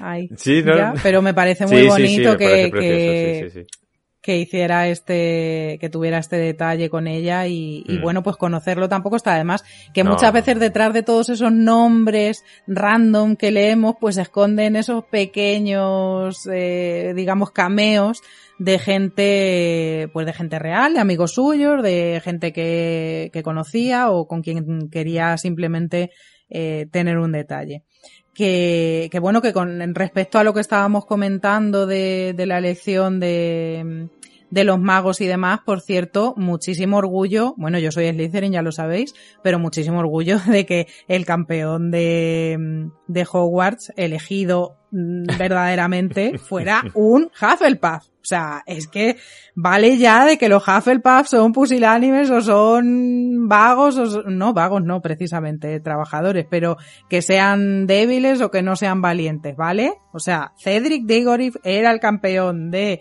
Hogwarts y era Hufflepuff. Ole, ahí. Yo creo que eso Rory lo metió un poco para acallar un poquito de bocas porque en teoría, eh, con el estilo de pruebas, a lo mejor eh, un, mejor candidato hubiera sido de Ravenclaw, ¿no? Que son los listos, que son los... Eh, de hecho, Hermione debería haber sido Ravenclaw si no fuera por exigencias de la trama para ser amiga de Harry. Hubiera sido un poco raro a lo mejor que se desarrollara la trama de, de Harry, Ron y Hermione siendo Hermione de Ravenclaw. Pero Hermione es una Ravenclaw de libro y hubiera sido quizá una, una gran participante para, para el torneo de los tres magos. Entonces, que nos metan a un Hufflepuff en, en el torneo como los... Eh, como uno de los, eh, bueno, como el elegido, ¿no? Por, por, eh, por el cáliz de fuego, pues bueno, venga, vale, y que Harry venga, porque es el protagonista, nos tiene que meter. Pero tengo yo, le tengo mucha rabia yo a la trama de, de del tema de los cuatro elegidos por el cáliz de fuego, sinceramente. Claro, pero es que es que eso es lo que le da aún más eh, importancia al mm. hecho de que colasen el nombre de, Harry. que por cierto, por si no lo he dicho en alguno de los podcasts de los que, en los que estamos hablando de Harry Potter, tengo que decir que me parece muy mal por parte de JK que hable del compañerismo y de la amistad y no sé qué, no sé cuántos y todos los alumnos sean amigos o tengan que ser amigos, bueno, hasta que llegó Luna y ya la cosa parece que se fue heterogeneizando un mm, poco, tengan que ser amigos de sus propias casas. O sea, vamos a ver, si estamos fomentando el compañerismo y la amistad entre todos y bla, bla, bla, pues ¿por qué no, puede, no podían ser amigos los tres protagonistas y que cada uno fuera de una casa? Porque Ron es Hufflepuff pero vamos.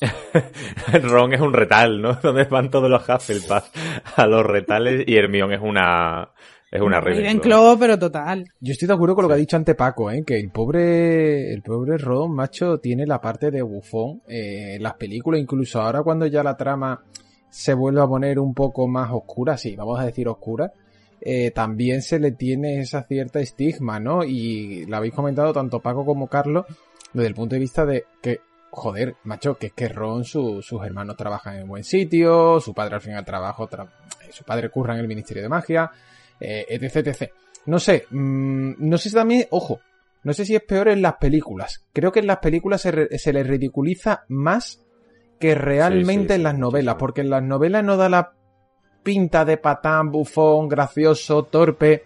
En las películas sí parece como que, que es un negado el chaval, o sea, es un negadito y no, no, no le sale nada y está ahí, está como es el alivio cómico de la película. O sea, cada vez que sale Ron es como, bueno, ya va a hacer la gracia, ya la va a cagar, ya va a decir una tontería para jaja, jeje, jiji, jojo, ¿no? Es como, mm. en cambio en las novelas sí veo que tire un poco más del carro, ¿no? No digo que sea Hermione, porque Hermione es eh, de fucking ama, ¿no? En ese sentido, pero mm, me da la sensación esa que estoy de acuerdo con vosotros más allá de las casas, ¿eh? Que eh, el Littering, pero el Littering, bueno, vale. ¿Qué pasa? ¿Qué pasa? Yo también, ¿eh? Yo también. ¿Qué pasa? El listening aquí.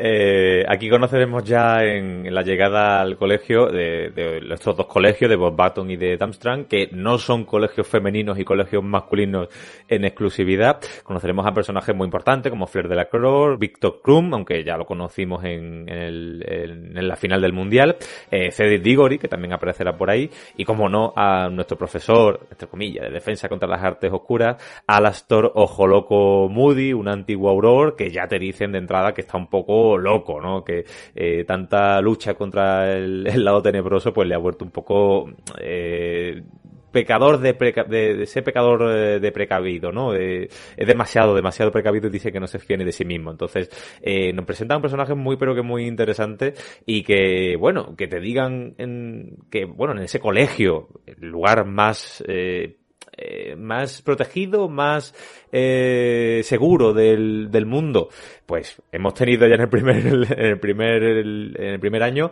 a Voldemort, en el segundo a un puñetero basilisco, en el tercero a un, eh, proscrito, ¿no? Bueno, se escapó de la prisión, va un cría inocente. En este cuarto libro tendremos una prueba en la que la gente muere, es decir, el lugar más seguro del mundo, mis huevos, ¿no? Porque yo no entenderé jamás el concepto de Hogwarts, pero bueno. Eh, en fin y a gente pues No, muy- yo desde luego si tuviera hijos magos no los llevaba a Hogwarts. pero de verdad.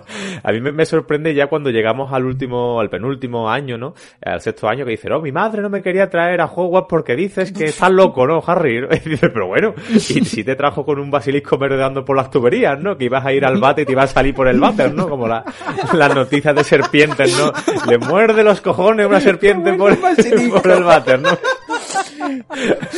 aquí tenemos un Un, bo- basilisco un bocadito de un basilisco ahí, no veas, ¿eh? Ay, verdad, yo es que año que pasa, año que digo, pero Hogwarts es el lugar más seguro del mundo, pues no lo entenderé en la vida. Además tenemos incluso momentos en los que Dumbledore se pira de Hogwarts, dice, aquí os quedáis con vuestros marrones que yo me voy.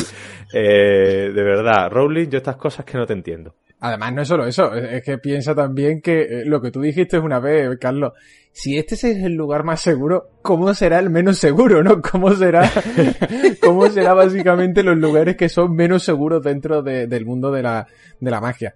No, a ver, yo creo que aquí ya sí de verdad tiene cierto sentido que se ataque Hogwarts. Y me explico, ¿vale? Vamos, va- vamos a contarlo ya. Es decir, en los anteriores, sí tenía ese, ¿no? Vienes al lugar más seguro de todo, de todo el planeta y es como, pero si siempre lo están atacando, ¿no?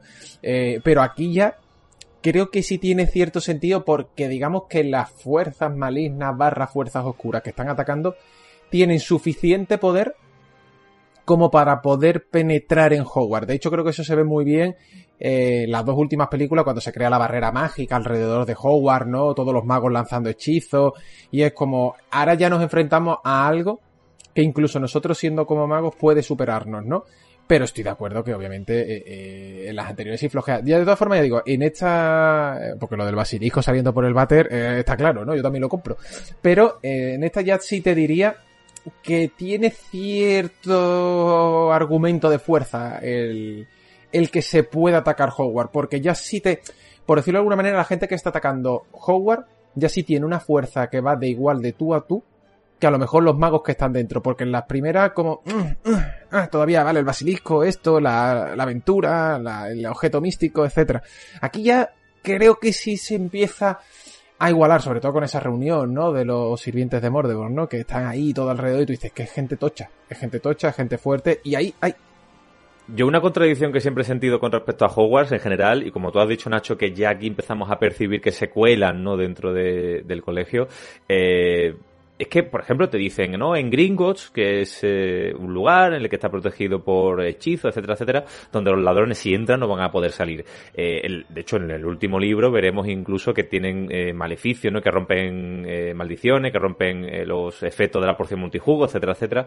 Que en un sitio como Hogwarts, en el que vive Albus, Percival, Brian, Dumbledore, y en el que es el lugar más seguro del mundo, que no se proteja a esos niños y a esas niñas de acciones externas y que un tío loco eh, a base de poción multijugo se pueda colar hasta la cocina. Y no ya colarse hasta la cocina, sino que imparta clases a los niños, me parece que eh, yo creo que es una de las grandes contradicciones que, que, que- que comete Rowling, ¿no? En cuanto a Hogwarts, porque eh, me parece que cualquier persona eh, con un botecito de, poción- de se podría colar en Hogwarts y darte el año entero de clase sin que nadie se dé cuenta. Entonces, eh, si eso entra dentro del plan de Dumbledore, pues ya se vería un, una sacada de Rowling nuevamente, pero eh, me parece una gran contradicción, ¿no? Que un tío loco que venga infiltrado por Voldemort se pueda meter en Hogwarts con una simple poción multijugo, mientras que a lo mejor en Gringotts eh, no puedas entrar, literalmente, o si entras tienes que salir montado un dragón,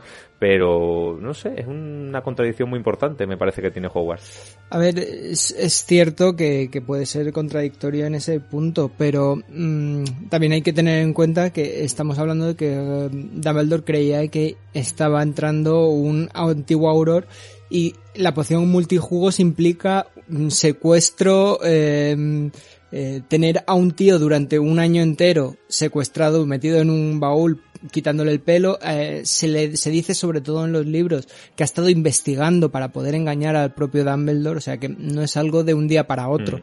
Eh, no es el punto más fuerte. No hay PCR mágica en Hogwarts, es decir, no te hacen la PCR al entrar para decir, eres tú, de verdad, no sé. Sobre todo existiendo ese tipo de, claro, existiendo ese tipo de productos, ¿no? Que te pueden camuflar también, no sé. Está claro, está claro que, a ver, contradicciones las hay, no estoy intentando defender, mm. estoy intentando dar explicación, pero eh, tiene razón en ese, en ese punto que, pero bueno, es que si fuese seguro no sería divertido. Eso dijeron al final, mira, embarazados todos.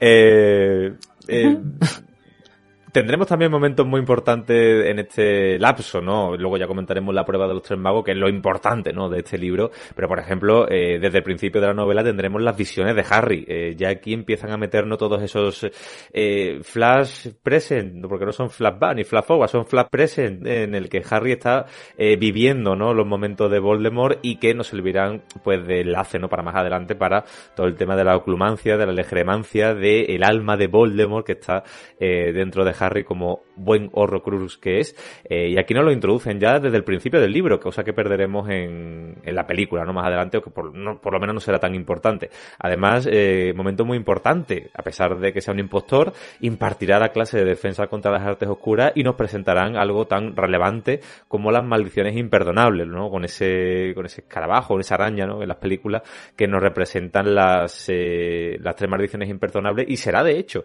en, en esta clase cuando Harry tendrá ese flashback. De, de Fogonazo Verde y donde Harry creo que recuerda, ¿no? Eh, cómo murieron sus padres a través de ese Fogonazo Verde con la, con el Avara Kedabra.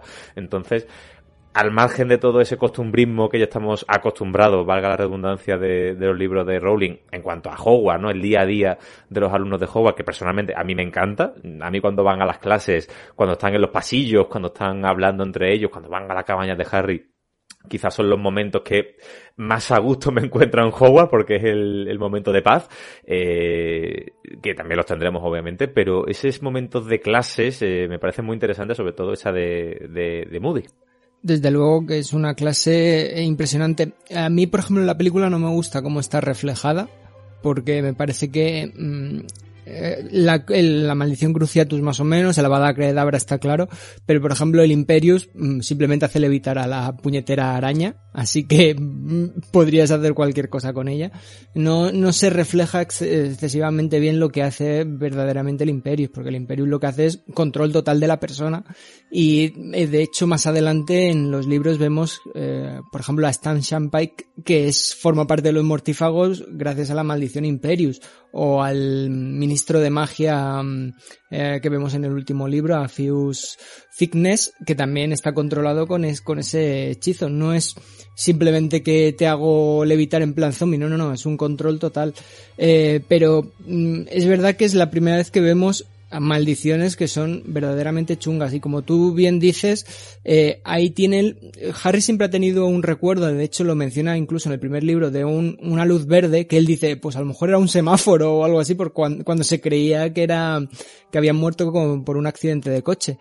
Pero claro al ver de primera mano cómo funciona la maldición Avada Kedavra, eh, lo recuerda. Además, Moody en ese momento dice, solo ha habido una persona que ha sobrevivido y está en esta clase, que tú te quedas como, ostras, ¿qué ha pasado aquí? Mm, y es un momento bastante chulo y es, como decía antes, eh, Avada Kedavra aparece en el cuarto libro y ya se queda como otro de los símbolos de la serie, o sea que la verdad es que son estos conceptos que va metiendo Rowling poco a poco, pero los hace de lo hace de tal forma que se convierten en, símbolos. Pasa posteriormente en el último libro con las reliquias de la muerte, que el símbolo, mira lo sencillo que es como el triángulo, el círculo y la raya, convierte conceptos muy básicos en símbolos en esta saga.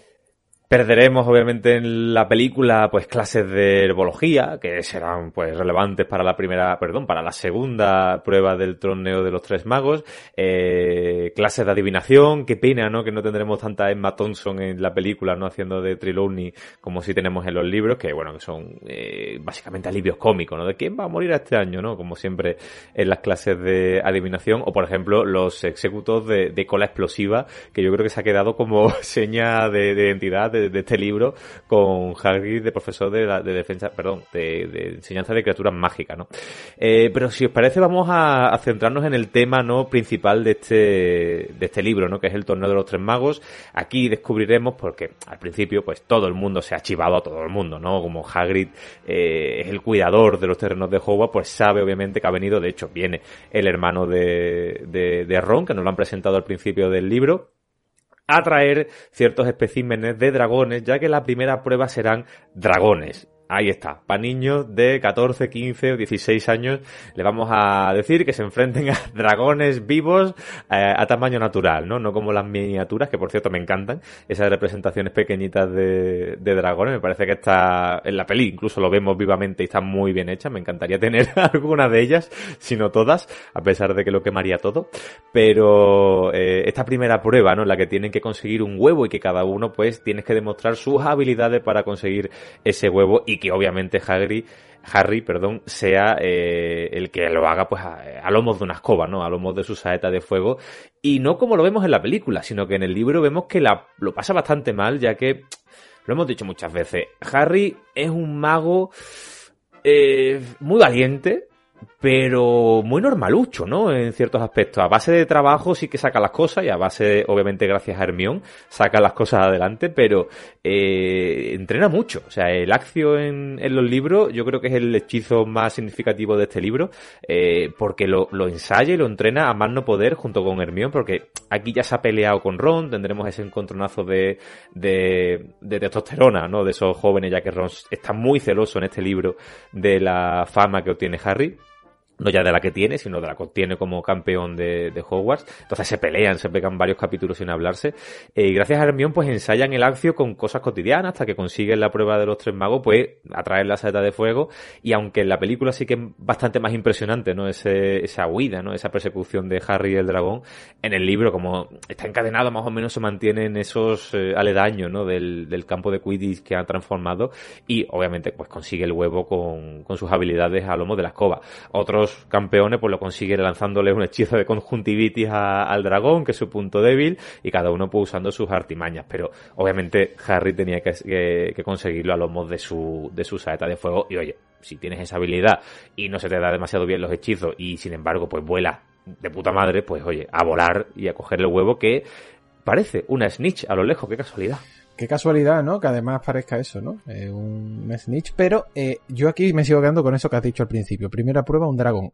sí, perfecto. O sea, para enfrentarte a niños con adolescentes es algo que eh, es lo más normal del mundo, ¿no? Siempre dentro del mundo de la magia y la fantasía, el dragón está representado como el enemigo final, ¿no? Como el enemigo al que te enfrentas para terminar la prueba. Y aquí en la primera, y te lo dejan ahí encadenadito, ¿no? A mí me, a ver, me parece dentro de lo que cabe eh, original, ¿no? En ese sentido. Lo que sí os tengo que decir es que en la película, eh, cómo canta el CGI. Eh, fue de esos momentos donde la gente en las gradas, a mí sí me cantó, os lo juro. Aquí eh, pongo crítica, la verdad, y fue el único momentito que así a mí sí me, más me cantó. Pero más allá de eso, escúchame, eh, me parece gracioso que se utilice. No sé si lo hizo Rowling queriendo, lo mismo lo hizo queriendo. Es decir, el dragón, como digo de verdad, siempre se ha representado como ese animal místico de la fantasía que aparece en el tramo final, eh, el viaje del hobbit que es el dragón, el que custodia el tesoro y donde tienes que intentar que no te coja para eh, robar el tesoro o en cualquier videojuego o en cualquier cosa, el dragón siempre es eh, el final, el jefe que está ahí, digamos que poniéndote el último obstáculo y sin embargo Rowling te lo pone el primero. Eh, algún día habría, habría que preguntarle, lo mismo ya lo ha respondido en alguna entrevista, si lo hizo queriendo eh, a nivel de, oye, vamos a poner de primera prueba el dragón simplemente pues para un poco darle la vuelta a, las convenciones clásicas de la, del mundo de la fantasía. Yo creo que funciona, fíjate lo que te digo. Es verdad que el resto de pruebas quizás desmerece un poco, ojo, desmerece un poco si te ponen el dragón primero, me refiero, que tú dices que te están poniendo, creo que un, bicho gigantesco de, no sé cuántos kilos que te pega un bocado, te echa fuego y te mata al momento, ¿no? Quizás desmerece un poco si la comparas con el resto. Pero como primera prueba creo que encaja. Y ya digo, mi única crítica quizás, que sé que me has arqueado así un poco la ceja, Carlos, es el CGI un poquito, ¿eh? O sea, no te estoy diciendo que me, que, me chirríe en plan mal, sino que hay un hay partes como de que, que, que, claro e, e, el sitio no sé si a lo mejor es que también puede ser la recreación mental. Sabéis que cuando estáis leyendo vosotros formáis vuestras pajas mentales con el sitio y demás lo veías más grande más ostentoso desde el punto de vista de los libros y claro, en la película te lo pintan como más reducidito, más pequeño y tú dices, pero si esto es un peligro. Siendo la película de 2005 como es, a mí el dragón me parece que está genial hecho. Eh... No, no, el dragón sí, ¿eh? El dragón sí. El dragón sí. Es como lo que es el, el set, ¿no? Eh... Bueno, pero porque como Hogwarts cambia a placer, han cogido el campo de Quidditch y lo han puesto encima de una montaña, eh, que a saber cómo ha llegado la gente ahí, porque se ve que Hogwarts está a, tres paradas de metro, no, yo jamás lo entenderé, pero... Tres paradas de metro. Pero vamos. Y, y, por eso creo que la película eh, lo que hace es, en cuanto aparece Harry, el dragón rompe la cadena y salen a volar los dos y ya hacen, pues bueno, todo ese recorrido por Hogwarts que me parece maravilloso. Eh, me da mucha rabia, ¿no? Porque rompen el techo, que verás tú para arreglar eso. Pero eh, me parece muy chulo, ¿no? Ver toda ese, esa escena aérea de Hogwarts, me parece bastante guay. Yo creo que en la película al final eh, Harry parece que, que es peor de lo que es en el libro, porque en el libro es verdad que sí que recibe una herida, pero mm, lo saca con bastante solvencia. Eh, en cuanto a lo que decías antes, Carlos, de que Harry mm, es un mago normalito, a pesar, o sea, aparte de que solo tiene 14 años, creo que en este libro es un punto de inflexión porque eh, para prepararse para la tercera prueba es cuando adquiere muchas más habilidades de lo que debería tener un chaval de 14 años. Y como bien dices, se ve que el tío se esfuerza, o sea, que está trabajando, que está eh, currándoselo todo para conseguir eh, sus objetivos. Es verdad que le, le ayudan, pero es que vemos que todos están siendo ayudados. Todos. O sea, lo que realmente me fastidia es no haber visto los cuatro dragones, solo haber visto al, al colacuerno. Ya, eso sí es verdad. Bueno, vemos al, al hocico corto, el verde, ¿no? El verde sí que es el primero que sacan, ¿no? Y sí que se le ve un poquito. Gales verde. El galés verde, exactamente. Eh, los demás solo que vemos una llamarada, ¿no? Entonces, ah, da pena, pero bueno, para ahorrarse un poco en la película de creación de, pues todo el diseño, ¿no? Del dragón, y bueno, no me tengan el principal y fuera. Eh, que no lo, hacen grande y no lo hacen en pequeñito en las, en las manos de, de Harry. Eh, bueno, creo que lo comentaré luego en diferencias con el libro película, pero aquí tendremos algunas, ¿no? La lección de magos, eh, por eso he comentado antes que eh, el director, Mike Newell, estaba muy cabreado al hacer Harry Potter porque el propio Dumbledore, ¿no? Que cuando sale el nombre de Harry en el libro le dice, y Dumbledore le pregunta tranquilamente, Harry, ¿has metido tú el nombre en el cáliz de fuego? Y sin embargo en la escena de la película vemos como Dumbledore, bueno, baja la escalera de tres en tres. Yo no sé qué, qué le dijeron en ese momento Michael Gambon que dijo, pero Harry lo coge. Y de hecho creo que dijeron en su día que la reacción de Daniel Radcliffe es, real, ¿no? Cuando se le abalanza encima y pone la cara de asustado, es como, pero, ¿qué está haciendo este hombre? que, me deje tranquilo. Me da mucha rabia, al igual, por ejemplo, cuando los hermanos Weasley meten su nombre en el cáliz eh, y se convierten en viejos por esa línea de edad que traza Dumbledore. Eh, cuando eh, salen despedidos, los gemelos Willy se ríen, o sea, se miran y se ríen de ellos.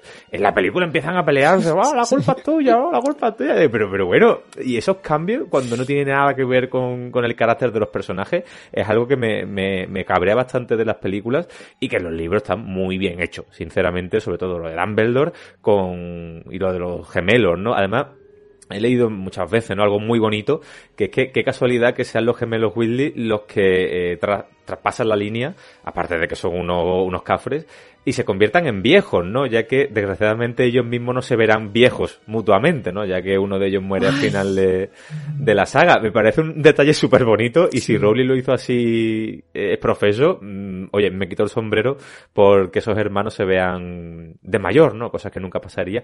Ay, que me emociona. No, me acuerdo. No, eh... Acabas de romper el corazón, Carlos Lorenzo. O sea, nunca lo había pensado. así, no, no, lo sabía y de verdad. No, me acordaba sí. que moría uno, te lo juro.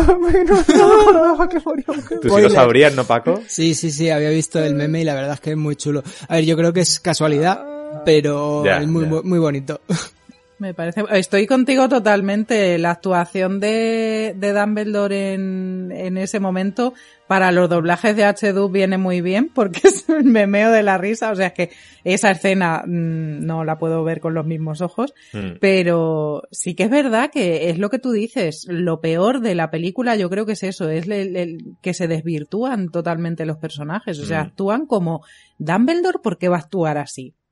Si es un tío súper tranquilo, ¿por qué se va a poner así de, de alterado? Los, los gemelos Wesley, pero si, si son uña y carne, Dios mío, si, si más unidos no se puede estar, ¿por qué se van a pegar? Es que se ríen, Que son de, cosas se que- ríen que- de ellos que- mismos. es que claro. es lo bueno, claro. Son cosas incomprensibles que, que no puedes, pues eso, que no les pega a, a los propios personajes. Es que Dumbledore le estrella contra una vitrina. Y de hecho, eh, si tenemos que Hermione es una sabionda, en la película es todavía más sabionda. En el momento de que, que van a traspasar la línea, rompe la cuarta pared, que creo es la primera vez que se usa en toda la saga cinematográfica de Harry Potter. Eh, Emma Watson mira a cámara y dice, esto no va a funcionar, o esto no va a salir bien. Eh, ¿y, por qué? O sea, ¿en qué momento se utiliza el recurso de la cuarta pared, hablando al espectador, como diciendo, mira qué, qué, qué redicha es Hermione, qué sabionda es Hermione, que hasta nos lo dice a nosotros, los espectadores. Entonces yo creo que el trato de, muchos personajes, a dirección de actores, me parece horrible, ¿no? La que ha hecho este director y tiene detalles muy feos, ¿no? Y ya que estamos en este tramo de película, me, gustaría pues eh, reseñarlo, ¿no? Que no sé qué os parece a vosotros. Paco, a ti el cambio de, Dumbledore de los hermanos Weasley o el, el de Hermione, ¿no? Mirando a cámara, me parece totalmente una sacada de, la historia. En general me parece que, el tratamiento de los personajes no es el más correcto. O sea, me parece que, como bien decís, se desvirtúa. O sea, Dumbledore es que estrella contra una vitrina a Harry. O sea, le falta sacarle la varita y decir, "Ah, lo has hecho tú. Pero mm, creo que es un problema que tiene esta película en concreto, que los personajes están muy fuera de, carácter y que se hereda en posteriores, porque eh, el trabajo de Ron luego irá a más y incluso Hermione es, es lo que decís, está demasiado redicha. No sé, tiene cosas muy buenas porque creo que el ambiente escolar lo pilla bastante bien, porque vemos que, que sí que les vemos como alumnos, que en, los en las próximas películas se pierde bastante, pero los personajes están muy fuera de, de, de situación. Hmm. Pues eh, aquí ya los amigos harán las paces, Ron y Harry, porque Ron entiende que en realidad esto del torneo es una putada, que no que, que puede entender, ¿no? Que no se ha presentado por sí mismo. Y la profesora McGonagall nos dará una sorpresa ya que el torneo de los tres magos lleva implícito el baile de Navidad, el festival de las hormonas. Eh, yo no sé cómo nos salieron maguitos, ¿no? Por ahí por Hogwarts nueve meses después de esa noche. Y de hecho hay una escena eliminada de las películas en la que creo que era Snape eh, saca de un carruaje a, a varios alumnos que se están dando el lote. Eh, es decir, que eh, representa muy bien, como ha dicho Paco, el espíritu ya de, la edad, ¿no? De los niños de esa época. Eh, y sobre todo, bueno, McGonagall enseñando a bailar a los alumnos me parece maravilloso, tanto en el libro como en la película. Y bueno, el momento ya de- del baile, ¿no? El momento en que conocemos a Hermione eh, más que como la amiga sabionda, sobre todo Ron, ¿no? La conoce como, como la chica que es, ¿no? Porque nos cuentan que Hermione ha tenido un accidente, eh, va a curarse los dientes y le dice a la, a la enfermera, ¿no? A la señora eh, Pomfrey, eh, le dio un espejo, quiero recordar, le dice, ¿no? Le da un espejo y dice, avísame cuando tengas los dientes como, como tenías, ¿no? Y dice, y le dejé que los redujera un poco más, porque es una característica que siempre ha dicho de Hermione, que tiene dientes de conejo. Eh, se arregla el pelo, se pone un vestido, bueno, bueno, y aquí es cuando cambia totalmente la concepción que tienen estos niños de, de Hermione, ¿no? Eh, sobre todo Ron, ya digo. Ya que eh, Ron le pide salir a, a Flair de la Croix, un momento to- totalmente vergonzoso, cuidado, le pide salir a su futura cuñada, mientras que Harry se lo pide a Cho. Al final acaban con, con las gemelas Parvati, que son de casas diferentes, no como en la película, y bueno, momento rock and roll de, de la película que no sé, no lo entenderé tampoco nunca, pero bueno, me parece bastante divertido el baile y oye, un relax, ¿no? Para la tensión del momento. En cuanto al, al momento Hermione, en los libros es muy llamativo porque es un poco el momento Cenicienta, cuando eh, Hermione pasa de ser la amiga a ser una chica, además, eh, también hay que tener en cuenta que tienen 14, 15 años, eh, es el patito feo que se convierte en cisne y en, en la película eh, no ocurre tanto el cambio este de patito feo a cisne porque mm, Emma Watson desde siempre ha sido una chica muy guapa y no vemos ese cambio tan importante como sí que lo tenemos en los libros. Pues pasamos eh, la noche de, la fiesta de, ¿no? de Navidad, del baile de Navidad, eh, y ya con Harry con su huevo en sus manos. Qué tonto soy. Eh, lo abre y... Desde luego. lo abre y no podrá escucharlo, ¿no? Porque salen ruidos muy estridentes eh, que molestan bastante al oído, hasta que gracias a, a la intervención de Cedric Diggory, porque recordemos, Harry le chivó el tema de los dragones en la primera prueba, que, que es el pobre, ¿no? El que está ahí abandonado, que nadie le ayuda, mm, le dice que tome un baño, ¿no? Que se lleve el huevo y que tome un baño en el baño de los prefectos y que se relaje, ¿no? Que le hará pensar. Eh, veremos cómo Harry se cuela por la noche en el, ba- en el eh, baño de los prefectos, un baño que me ha flipado siempre, ¿no? Porque el baño de los alumnos es, pues, muy normalucho, mientras que el baño de los prefectos, bueno, tiene chorros de espuma, tiene 40.000 geles, aquello es, más que un baño, es una piscina, ¿no? Me parece eh, chulísimo, ¿no? Cómo nos introduce ese concepto. Y aparecerá Myrtle la Llorona, que es una boyer de libro, nunca mejor dicho, eh, y le dice, pues el otro chico lo metió debajo del agua, ¿no? Harry en ese momento no está muy lúcido, ¿no? Y, tanto Cedric le tiene que ayudar, como luego Myrtle, ya que Cedric fue el, el primero que lo hizo en el baño, eh, y bueno, mete el huevo debajo del agua y veremos toda, viviremos esa escena de eh, hemos tomado lo que más quieres, tendrás una hora, ¿no? Para recuperarlo y Harry ya empieza a rayarse, ¿no? Porque cómo va a estar una hora debajo del agua. Eh, no es hasta la intervención de Dobby, ojo, no, no la de Neville, que no me parece mal el cambio que hicieron en la película, ya que Neville le, le fascina la herbología. De hecho, en el futuro conseguirá ser profesor de herbología de Hogwarts, nada más y nada menos. Eh, pero en este caso es Dobby el que le facilita las branquialgas, ya que por más que estudie, por más que busque, por más que indague en la biblioteca de Hogwarts, pues no consigue eh, averiguar cómo poder eh, respirar debajo del agua durante una hora gracias a las branquialgas, pues eh, Harry se sumergerá en el lago negro.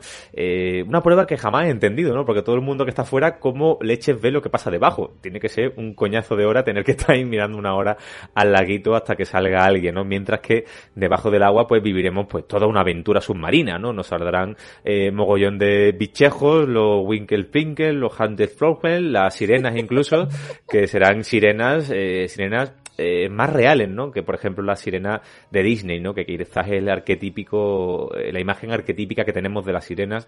Estas son pues eh, casi mitad pez, ¿no? Mitad eh, monstruito, ¿no? Con agallas, con unos ojos muy raros, etcétera, etcétera.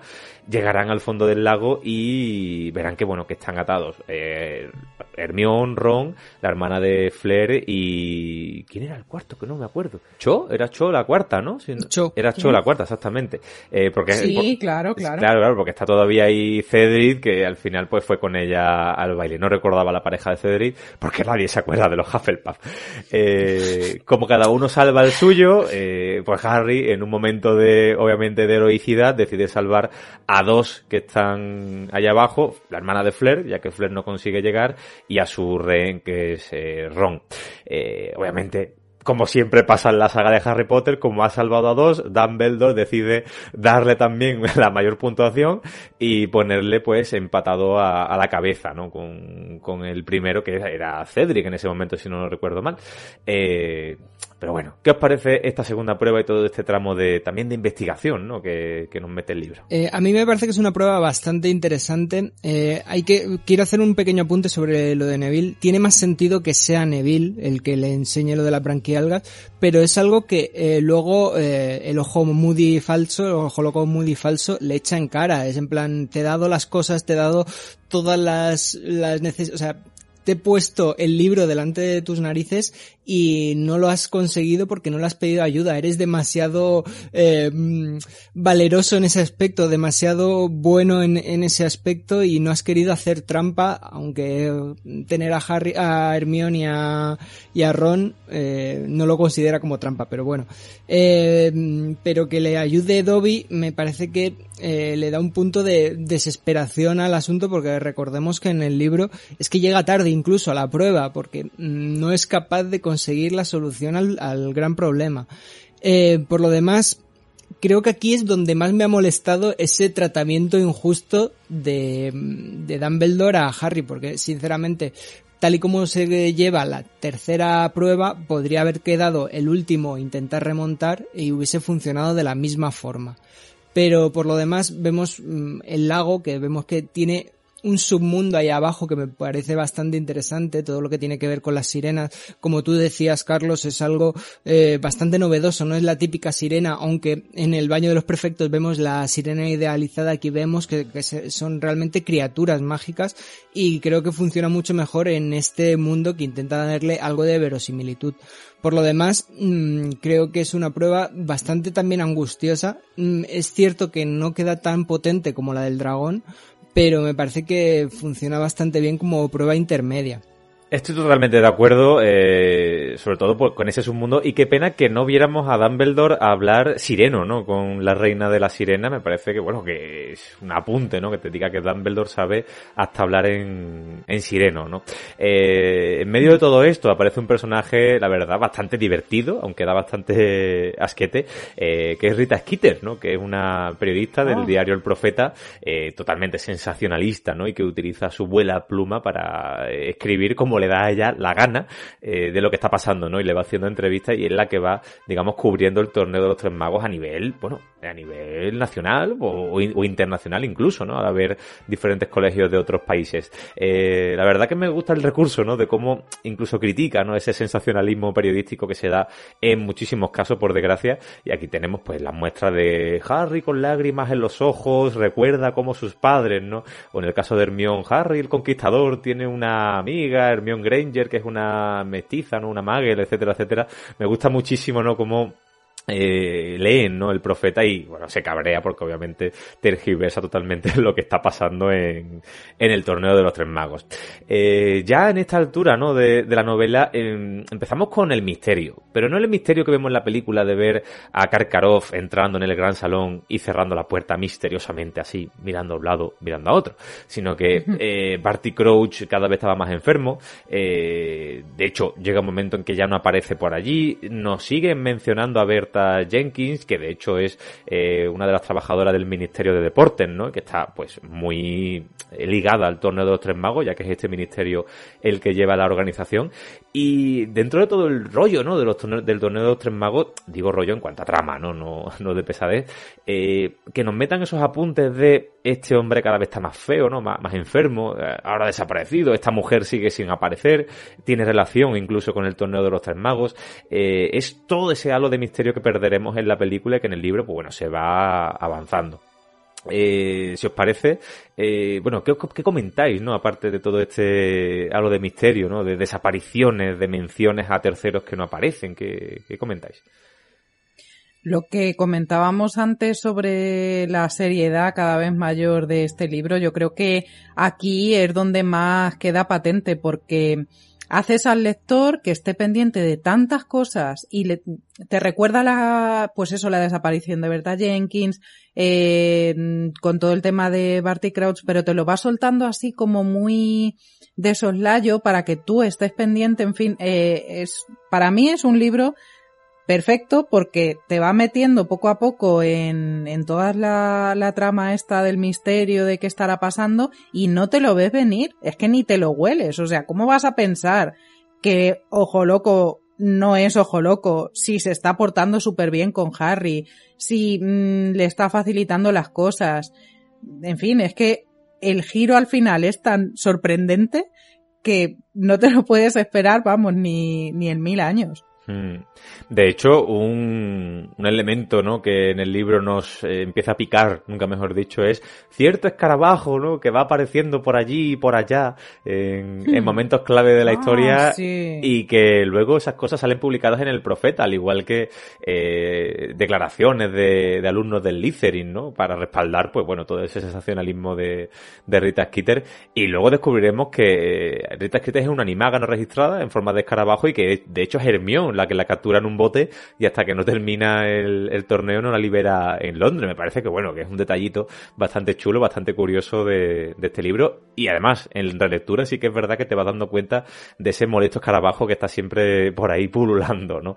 Eh, además, eh, bueno, de hecho, al final de la prueba como a Barty Cruz Senior no lo encuentran, irán al bosque y además encuentran a, a Krum inconsciente y Cruz ha desaparecido, ¿no? Toda esta trama que digo de misterio de, eh, en, torno a torneo de los tres magos. Además, nos meten un concepto muy interesante con todo el tema de Rita Skeeter, porque piensan incluso los niños que Rita ha metido micrófonos en el colegio y te dicen, la electricidad no funciona en Hogwarts, porque hay demasiada magia pululando, ¿no? Por juego. Me parece muy interesante que nos metan, digamos, ese casi background, ¿no? Como ese elemento ahí de, de naturaleza mágica. Y ya no solo eso, sino que lo que ha dicho Vero, a más allá del misticismo que empieza a tener la saga eh, a partir de aquí con pequeñas cositas, yo creo que aquí es donde de verdad se pone más oscuro. O sea, aquí es donde de verdad la novela se pone todavía más oscura porque es lo que comentaba al inicio del, del podcast, ¿no? Que eh, tú vienes pensando o vienes imaginándote los tres libros anteriores. Entonces, claro, como vienes con la idea de los tres libros anteriores, todavía quieres o esperas que siga teniendo ese halo, más o menos. Pero aquí es cuando de verdad ya el libro te da un golpetazo y te dice, no, eh, esto ya ha subido de nivel, ¿vale? Esto ya ha subido de nivel y a partir de aquí la cosa se pone un poquito más seria, ¿no? Un poquito más seria o por lo menos un poquito más oscura. Porque sí, lo del dragón está ahí, eh, pero es una prueba. Igual que lo del lago. Lo del lago, por ejemplo, eh, que, crea mucha ansiedad, ¿no? El hecho de se ahoga, se ahoga, se ahoga. Eh, que, que esto, que lo otro. Pero no dejan de ser pruebas y piensas, vale, al final va a ocurrir algo y van, van a terminar superándose o va a terminar saliendo bien y, de manera positiva. Pero aquí es de verdad cuando dices tú, plaf, tenemos esto, ocurre esto y, y, digamos que el tono de la aventura ha cambiado por completo. Es que es muy creepy, es decir, que su propio hijo, en este caso, eh, mucho, con la piel de ala por Moody, utilice el ojo para seguir al padre en medio del bosque prohibido, le mate, lo convierte en un hueso y lo entierra, de verdad, me parece, bueno, Rowling yo creo que aquí, se pasó un poco de, de, terror, ¿no? Y, bueno, un parricidio, ¿no? Tenemos en la propia saga, me parece muy, muy severo. Además, también nos meterán todo el tema de los juicios que conoceremos en el pensadero de Dumbledore, porque Harry, bueno, como es una cabra loca, se mete donde no le llaman y bueno, y mete la cabeza en un balde de agua que bien podía haber sido de los pies de Dumbledore, pero bueno, él se mete y, y veremos todo ese momento de, de los juicios de Nuremberg, donde empiezan a los mortífagos a acusarse unos a otros, ¿no? Karkarov, que de hecho acusa, ¿no? Al hijo de, de Barty Crouch, acusa a Snape, de, Dumbledore defiende a Snape. Me parece un momento muy adulto y muy interesante que nos metan esa... Un momento, Antes, antes del apunte de Paco, una cosa. Vero, ¿en el verómetro en qué escala está? Pues mm, tengo que decir... No, no, dispara. Que está ahí, ahí tirando para el medio. Visto, lo sabía. ¿eh? Digo, digo, espérate, quiero saber el verómetro. sí, sí, sí, sí. Simplemente decir el, el apunte del del pensadero, que es un recurso que nos encontramos aquí de nuevas. Habíamos visto algo similar con el diario de Tom Riddle, pero luego se le saca mucho partido y creo que mm, aparece aquí por primera vez y es uno de los grandes eh, aportes que tiene este libro también porque es una herramienta muy útil que servirá para derrotar a Voldemort, así como quien no quiere la cosa. Totalmente, totalmente. Además, como tramas paralelas, podemos mencionar, bueno, que en realidad Harry se encuentra constantemente con Sirius, ¿no? Porque Sirius está en forma de perro viviendo en una cueva cerca de Hogsmeade, entonces aprovechan sus salidas de, sus salidas escolares al pueblo para verse con, con Sirius tendremos la trama paralela del PEDDO, ¿no? del pedo, la, la, plataforma élfica de defensa de los derechos de los derechos obreros, ¿no? Eh, hombre, como mensaje está muy guay, ¿no? Que venga Rowling a decirte que, hombre, que hay que valorar un poco el derecho de los trabajadores y en este caso los elfos de Hogwarts que están, entre comillas, esclavizados, ¿no? Aunque, bueno, ellos son felices trabajando en Hogwarts, en las cocinas de Hogwarts y seguramente con el mantenimiento. Y vale, pero creo que tiene demasiado peso en la trama para lo que un niño, ¿no? Un adolescente está buscando en esta serie de, libros, ¿no? A pesar de que, bueno, de que ese mensaje está ahí y que por fortuna, pues puede que cale en muchos de estos lectores, que al final eh, vemos que los elfos, pues pasan un kilo de Winky, porque, perdón, del Mion, porque está en su naturaleza, ¿no? Ese sentimiento de servidumbre y al final consigue que le paguen que era un, no, ni un galeón, ¿no? Varias moneditas de plata, ¿no? La, que no recuerdo los nombres, pero bueno, consigue que se le paguen incluso a los, a los elfos domésticos, ¿no? De, de Hogwarts. Eh, ¿Qué apuntáis sobre estas tramas, ¿no? Tanto la de Sirius en la, en la cueva como la del pedo. Pues a ver, eh, todo lo que tiene que ver con los elfos domésticos me parece bastante interesante porque, eh, como bien decías, es una trama un poco más adulta que cuando, que la valoras más ahora cuando la estás leyendo cuando eres más adulto que en su día porque eh, al final te parecía casi un alivio cómico pero claro, te plantea muchas cosas precisamente por el hecho de que dices, vale, es esclavitud, pero también está en la naturaleza de esos personas, de esos seres. Eh, es una dicotomía moral que no sabes muy bien por dónde tiene que tirar, porque dices, vale, o sea, eh, no sabemos la creación de los elfos, cómo fue y tal, pero si tienen imbuido en su naturaleza el, ser serviles en ese aspecto, eh, si les pagas estás haciéndole mal o no. Eh, Dobby en ese caso es un elfo mm, extraño para todos los demás porque sí que quiere ser libre también porque ha sido muy maltratado. Recordemos que Dobby era el elfo doméstico de la familia de los Malfoy. Pero mm, cuando a la hora de abordar este tema yo me lo he planteado varias veces y no tengo muy claro si es bueno para ellos o no. Eh, porque mm, no sabemos demasiado sobre eh, el porqué de esa naturaleza. Quizás si supiésemos algo más de la historia de los elfos. De todas formas, Hermione sigue luchando tanto sobre eso que al final acaba dedicando su vida a mm, siendo a, abogada o en el departamento de leyes precisamente para ayudar a las criaturas más desfavorecidas. Me parece que es un apunte muy interesante que va iniciándose aquí y que finalmente le vemos que no acaba siendo un auror como se supondría por haber sido, haber intentado derrotar a magos oscuros, sino algo más serio en ese aspecto. Eh, bueno, de hecho acaba siendo ministra de magia. Te, recuerdo, aunque no quieras, el, mm. el, legado, el niño maldito, ¿no? El legado maldito. No sé de qué me estás hablando. el mío acaba siendo, bueno, luego de hecho es negra y ministra de magia. Eh, aunque bueno, nunca se dice que el mío sea blanca ni negra, ya lo sé, pero es la broma. Eh, pero acaba como ministra, me parece bastante interesante, ¿no? Que la, el personaje con más carga política del libro, al final acabe siendo, pues, trabajando en el ministerio como ministra de magia, ¿no? Me parece que bueno, que tiene, tiene mucho sentido. Sí, sí, sí, tiene una, tra una trayectoria muy, muy lógica, la verdad.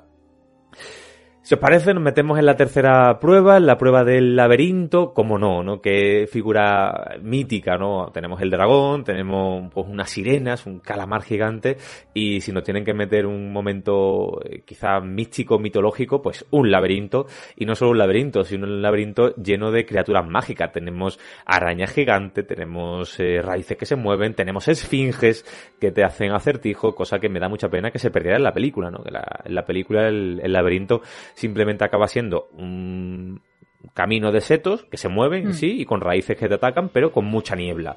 Eh, en el libro tendremos, pues, esfinge que si no te, si no aciertas, pues te dice que te van a matar, araña gigante, tendremos todo ese laberinto lleno de, bueno, de una fauna la más de rica, ¿no? Eh, gracias a, a Hogwarts y a sus cuidadores. Como Cedric y Harry estaban empatados gracias al momento heroico de Harry en el lago, pues empiezan a la vez y los demás pues les van siguiendo. Para las personas claustrofóbicas es un capítulo tenso, ¿no? Porque estás en un laberinto de noche a oscuras, eh, la verdad que está bastante bien hecho y sobre todo cuando vemos que pasa algo, ¿no? Dentro del laberinto, que hay gente que se ataca, ¿no? Entre ellos. Uh, luego veremos que Krumo está siendo controlado por, obviamente, por Moody, hasta que, bueno, llegan a, al momento de, la copa y que ahí sí que vemos un momento como en la película que Harry se lo piensa, ¿no? Como que me voy y dejo a Cedric que, que, le cojan estas raíces, eh, yo cojo la copa porque voy a ganar y al final, pues bueno, tendremos el momento idílico de ganamos juntos, la cogemos a la vez y Hogwarts será la campeona del torneo de los tres magos. Eh, cosa que bueno, que será un poco obligada para lo que pase después. Pero ¿qué pensáis de esta prueba?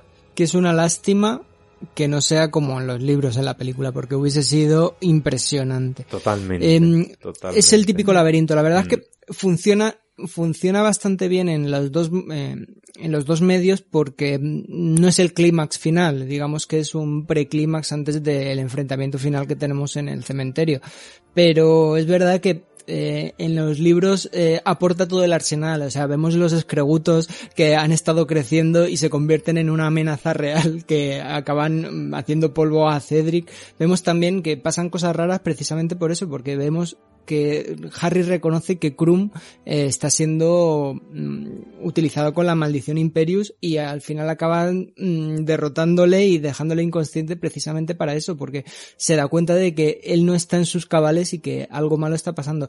Y, y en el momento final, cuando coge la copa y se mueven, o sea, te quedas un poco tú también, cuando lo estás leyendo por primera vez, dices, un momento, ¿qué ha pasado aquí? Para empezar, está acabando todo demasiado bien para el libro, los derroteros que iba llevando. Pero eh, que de repente desaparezcan y aparezcan en otro lado, dices, vale, ahora va a empezar lo bueno, entre comillas, ahora va a empezar el final. Y que yo te diría que este laberinto, fíjate, es como de verdad, eh, lo, lo, decía antes con lo del dragón. Tú, en cómo sueles comenzar a lo mejor una fantasía, el laberinto. O sea, la primera prueba siempre es el laberinto, porque el laberinto te lleva a un punto donde vas a tener la siguiente prueba. Es como, eh, bueno, lo, más liviano, ¿no? Dentro de lo complejo de unas pruebas. Y sin embargo, aquí el laberinto realmente es la tercera prueba y casi última. Digo casi última porque, bueno, la película no termina, ni tampoco termina la novela. No hay más pruebas, entre, no había más pruebas, hasta donde recuerdo. Pero es lo que habló, eh, porque claro, luego viene, viene, viene, viene el clímax, ¿no? Y yo no lo considero eso prueba, pero bueno, digamos que es la prueba definitiva dentro de no estar las pruebas, ¿no? Pero es curioso como el laberinto se presenta como lo, la última parte, un laberinto que yo creo que, como ha dicho Paco, funciona muy bien en los dos medios, además estoy de acuerdo con él, creo que funciona tan, obviamente, eh, muy bien en la novela y muy bien recreado, en este caso en la película, quizás. No, no, no, nada bien recreado, Nacho Requena. Nada bien recreado. Me refiero, Le falta todo. Me, me refiero recreado desde el punto de vista de cómo termina el laberinto. De cómo aparecen. Eso es bueno. ¿Vale? O sea, de cómo terminas en el punto donde quieres terminar la novela. En ese sentido, creo que por lo menos lo hacen bien. O sea, cómo de. Eh, dentro de todo lo que le quitan, ¿vale? De todo de lo que le quitan, me parece bien el desenlace. O sea, que tú dices, bueno. Mmm, me has recortado pero has llegado a buen punto. No sé si me explico. Eh, es como, vale, te lo compro. Pero a mí me gusta por eso, a mí me gusta como, como, como, última prueba porque realmente yo habría puesto al dragón como última prueba y el laberinto como primera y en cambio te dan esa vuelta. Y ya digo, me gusta mucho como, como, como está recreado la parte final del laberinto con, con esa ola entre comillas que pueda acabar con ellos, etcétera, saltan, aparecen en otra parte, etc, etc. Pero a mí lo que es el desenlace como tal, no el trayecto, ojo cuidado, me parece que está bien representado. A mí no me parece que esté bien representado en la película, pero bueno, estamos hablando de... ¿Ni el final? Sí, sí, me refiero al tema del laberinto. Ah, vale, vale, eso sí, vale. Yo me sí. refiero al final, sí, sí. Es que, claro, en el tema, nos hemos saltado muchas cosas que, bueno, que no tienen casi importancia, pero que te van preparando también para el tema del laberinto, pues el tema de los bichos estos es no los es, escaramujos no pero escregutos de cola explosiva. Escregutos los escregutos de cola explosiva.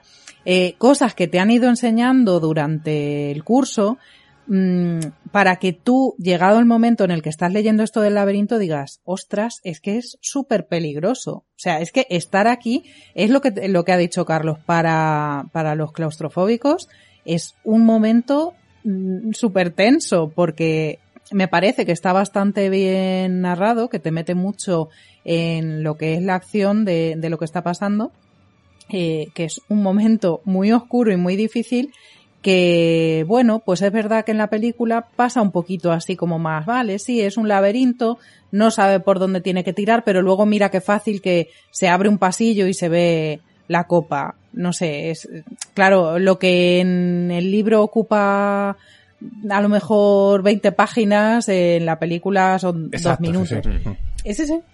Ese es el problema, yo creo, un poco de, de las películas a partir de esta. Porque, bueno, El prisionero de Azkaban es diferente porque ya, ya lo hablasteis, que, bueno, no pude estar yo, que la película, pues, eh, vale, pues la película es una cosa, el libro es otra, es totalmente distinto. Pero, claro, no estamos hablando de adaptar un libro de 200, 300 páginas a una película. Estamos hablando de un libro de más de 600 páginas eh, condensado en dos horas y poco. Eh, te tienes que saltar muchas cosas, eh, sí. Y los guionistas y los directores y demás. Es que pues tienes que tomarte licencias. Claro. Ese es el problema. Y por eso digo que lo que es el final, dentro de lo que cabe, me parece mm. que salvan la papeleta de una manera, creo que digna. O sea, porque es que al final, eh, eh, lo, ha dicho antes Paco muy bien, al fin y al cabo la película más corta es la que tiene el libro más grande. sí, claro, pero... Después, más adelante. Sin embargo, puede que a lo mejor sea la película más corta, pero que como adaptación realmente no, no tengamos que ponerle tantas pegas o no tengamos tantas pegas que, que ponerle. En este caso, sí que es verdad que lo que dices, Nacho, que al final lo que es el momento final eh, sí que salva un poco porque efectivamente ahí no hay bromas que valgan, no hay peleas que valgan y sí que está bien mostrado lo que, lo que tenemos que ver, ¿no? Que es el peligro real y la amenaza real de, de lo que está ocurriendo. Pero en el resto de la película, pues, mmm, vale que los directores y los guionistas tengan que tomarse licencias, tengan que decir, bueno, es que en un libro, o sea, en una película no se puede hacer como en el libro porque eh, son medios diferentes y, hay que tomar decisiones y recortar y demás. Pero claro, cuando tienes una escena como la del laberinto en el libro, en fin, como la de otras pruebas y tomar la decisión de recortarla de esa forma, quitándole un poco, digamos, de la sensación de peligro, te hace llegar a, a la prueba final, como dice Nacho, al final boss, que sería encontrarte con Voldemort, casi sin la sensación con la que llegas en el libro. En el libro ya llegas tan tenso, tan tenso que sabes... Eso te lo, eso te lo compro. Todo esto, esto, esto, es lo que yo te compro. O sea, realmente lo que te da la sensación es que la prueba final, al final, eh, la película ha sido la más liviana, ¿vale? O sea, yo... Claro. Eh, yo estoy de acuerdo en eso que comentáis, ¿no? En cómo entras, ¿no? O cómo, cómo terminas, ¿vale? Eh, pero ya digo, eh, es verdad, es verdad. O sea, en lo que es el trayecto no te da la sensación de peligro que has podido tener. Mm. Efectivamente, ahí en ese sentido creo que el libro lo hace mucho mejor en, eh, en eso, en, jolín, es que este libro es una de esas, es uno de esos libros que no lo puedes soltar. O sea, llega un momento cuando estás aquí en el, en el laberinto, o incluso mucho antes, que no lo puedes soltar, no puedes dejar, o sea, no puedes decir, bueno, pues ya me leeré mañana lo que continúa. No, no puedes, no puedes, tienes que continuar leyendo. Además, lo que decís eh, también influye mucho en el desarrollo de los personajes, porque precisamente algo de que se critica mucho de Harry es que no es buen mago cuando si cortas las partes en las que está practicando una magia muy avanzada, que es todo el tramo del laberinto, que está usando hechizos como mm. protego, como impedimenta, que son hechizos que están muy avanzados a su curso, estás quitándole eh, fuerza al personaje. Pues eh, lo que parecía parte de la prueba, ¿no? De hecho, los propios niños se creen que, ese cementerio, pues bueno, puede ser parte de una prueba eh, rápidamente. Además que no nos dan ni tiempo para pensar. Aparece un destello verde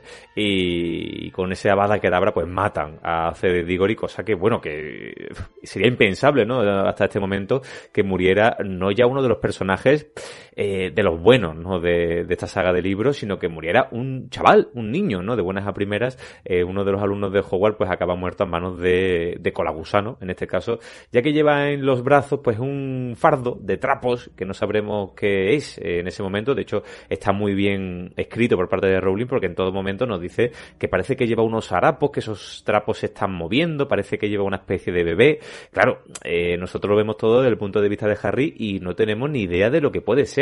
Eh, obviamente le atrapan, y empieza ese, ese ritual, mejor dicho. Iba a decir hechizo, pero no, le pega mucho más ritual que aparece ese caldero y empieza a eh, echar pues los ingredientes, ¿no? La, el hueso del padre tomado sin permiso, la sangre de, del enemigo robada, ¿no? Y la carne del vasallo ofrecida, ¿no? Eh, para que de ese caldero eh, resurja de una manera impresionante y creo que la película lo hace bastante bien, aunque da un poco de asquete, eh, ese cuerpo de Voldemort renovado, ¿no? Y encima con la sangre de Harry Potter y aquí tendremos pues casi una escena típica de, malo de película, ¿no? Cuando llega al final y en ese momento de prepotencia villana eh, nos devela todo el plan, nos dice que bueno, que gracias al padre, gracias al, al vasallo y gracias a su sangre, pues ahora podría tocarle ya que él mismo tiene la protección de su madre por haberse sacrificado, esa protección, ¿no? Del amor supremo, ¿no? De la magia suprema que tiene Harry Potter y que ahora encima está en Voldemort, lo que luego dirá, lo que ha dicho Paco, que mm, Dumbledore lo entenderá incluso como un triunfo.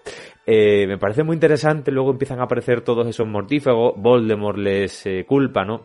de haberle abandonado eh, solo con la gusano que les regala ese regalo envenenado como es esa mano de plata y empieza el momento de duelo no Voldemort utiliza varias maldiciones imperdonables contra Harry, el Cruciatus, ¿no? Para divertimento de los presentes. Y algo muy interesante, eh, le, le intenta hacer un imperio eh, que en la película sí que vemos cómo hace que se incline, ¿no? Porque los duelistas deben inclinarse, mientras que en el libro eh, Harry Potter es capaz, ¿no? De, resistirse a ese imperio de, de Voldemort, ojo, cuidado, ¿no? De mismísimo Voldemort, y le dice que no lo haré, ¿no? Cuando le dice que, que le suplique, ¿no? Que no, lo, no le mate por piedad, dice, no lo haré. Me parece muy impresionante que Harry Potter sea capaz de, de no doblegarse ante el imperio de, del mismísimo Señor Tenebroso. Aquí viviremos pues todo ese duelo y un momento, eh, creo que se ha quedado ya como seña de identidad de la saga, el momento del Prior Incantatem, ¿no? Cuando esas varitas se unen con esos hechizos contrarios, ¿no? La maldición eh, asesina por parte de Voldemort y la maldición de desarme, que será también la identidad de Harry Potter, el Expelliarmus, eh, se unen y empiezan a aparecer los fantasmas. Bueno, en realidad son los hechizos, ¿no? Porque aparece la mano de Colagusano, aparece el señor eh, jardinero, ¿no? El cuidador de la casa de los Riddle, aparece Cedric y aparece, como no, los padres de Harry Potter, ¿no? Un momento totalmente eh, emotivo, ¿no? Y mitiquísimo de la saga, porque estos fantasmas parece que tienen incluso conciencia, ¿no? De sí mismo y entidad, aunque podría parecer pues recuerdo, ¿no? Eh, humo, ¿no? De la propia varita. Estos fantasmas incluso ayudan a Harry a escapar para llegar al traslador y volver así a, los terrenos de Hogwarts. Eh, bueno, bueno, eh, último tramo prácticamente del libro me parece impresionante, ¿no? El regreso del Señor Tenebroso y momento de duelo que, bueno, yo creo que en la mente de nadie podíamos eh, concebir, ¿no? Que acabara de esa manera es, mm, yo creo, la parte mejor adaptada, ya que estamos hablando también de la película a la par que vamos hablando del libro. Creo que es la parte mejor adaptada y de verdad, o sea, lo he dicho al principio del podcast y es que es así. Yo leyendo esta parte diciendo en voz alta, no puede ser, no puede ser, no, ¿qué está pasando? No me lo puedo creer lo que está ocurriendo. Mm, me parece del libro de terror. O sea, mm, realmente Mm, creo que si hay mm, personas que quieran criticar la escritura de JK en otros momentos, o bueno, como he leído incluso que ha habido libros que no los ha escrito ella o que lo que sea, creo que por lo menos esta parte no tiene nada, ningún pero que ponerle. O sea, me parece que te mete en... Además, hay una cosa que me gusta mucho y que en las películas obviamente no se puede mostrar, y son los diálogos internos de los personajes. Y las dudas que tiene Harry en ese momento, lo que siente, o sea, el dolor que siente cuando le hace el Cruciatus eh, Voldemort, eso no lo, no lo vemos en la película, o sea, podemos ver por la actuación de, de Daniel Radcliffe, pues más o menos, pero claro, en el libro Harry está sintiéndolo y está y, Rowling nos lo está contando a nosotros directamente. Y efectivamente o sea pensad que es que es un chaval de 14 años que se está enfrentando a un peligro que no solo es real sino que es probablemente eh, el mayor peligro al que mm, se haya enfrentado jamás cualquier mago vivo. Me parece terrible que un niño de 14 años tenga que enfrentarse a eso y me parece fabuloso cómo está narrado eh, todo, como digo, todo ese diálogo interno que tiene él, eh, qué hago, voy, no voy, no me dejo, si me dejo, pido clemencia, no pido clemencia. Es un momento mm, que te pones en su piel de, de, Harry y sufres muchísimo. O sea, y ahí está el verdadero terror, yo creo. Totalmente de acuerdo. O sea, pensar que él dice, no, no, no, no quiero morir mm, escondido, quiero enfrentarme, prefiero morir de pie como hizo mi padre eh, y enfrentarse a Voldemort cara a cara, esa es la clave, porque posiblemente si no se hubiese enfrentado a él, a lo mejor sí que hubiese acabado muerto y ya está, si hubiese sido, eh, estado escondiéndose, algún mortífago lo hubiese matado, cualquier cosa, pero al enfrentarse a él se crea ese, ese vínculo entre las dos varitas que me parece que eh, lo decían muy bien, pero creo que está reflejado de una forma estupenda. Vemos eh, la maestría que tiene Voldemort utilizando la varita, vemos que tiene una seguridad, una fuerza y en cambio Harry está aguantando como puede y está muy bien reflejado tanto en la película como en el libro. Eh, en el libro se describe que no, nota las vibraciones de la energía, que no sabe si va a poder aguantarla y eso es algo que no habíamos visto en, ningún momento porque los hechizos eran como mucho más inmediatos.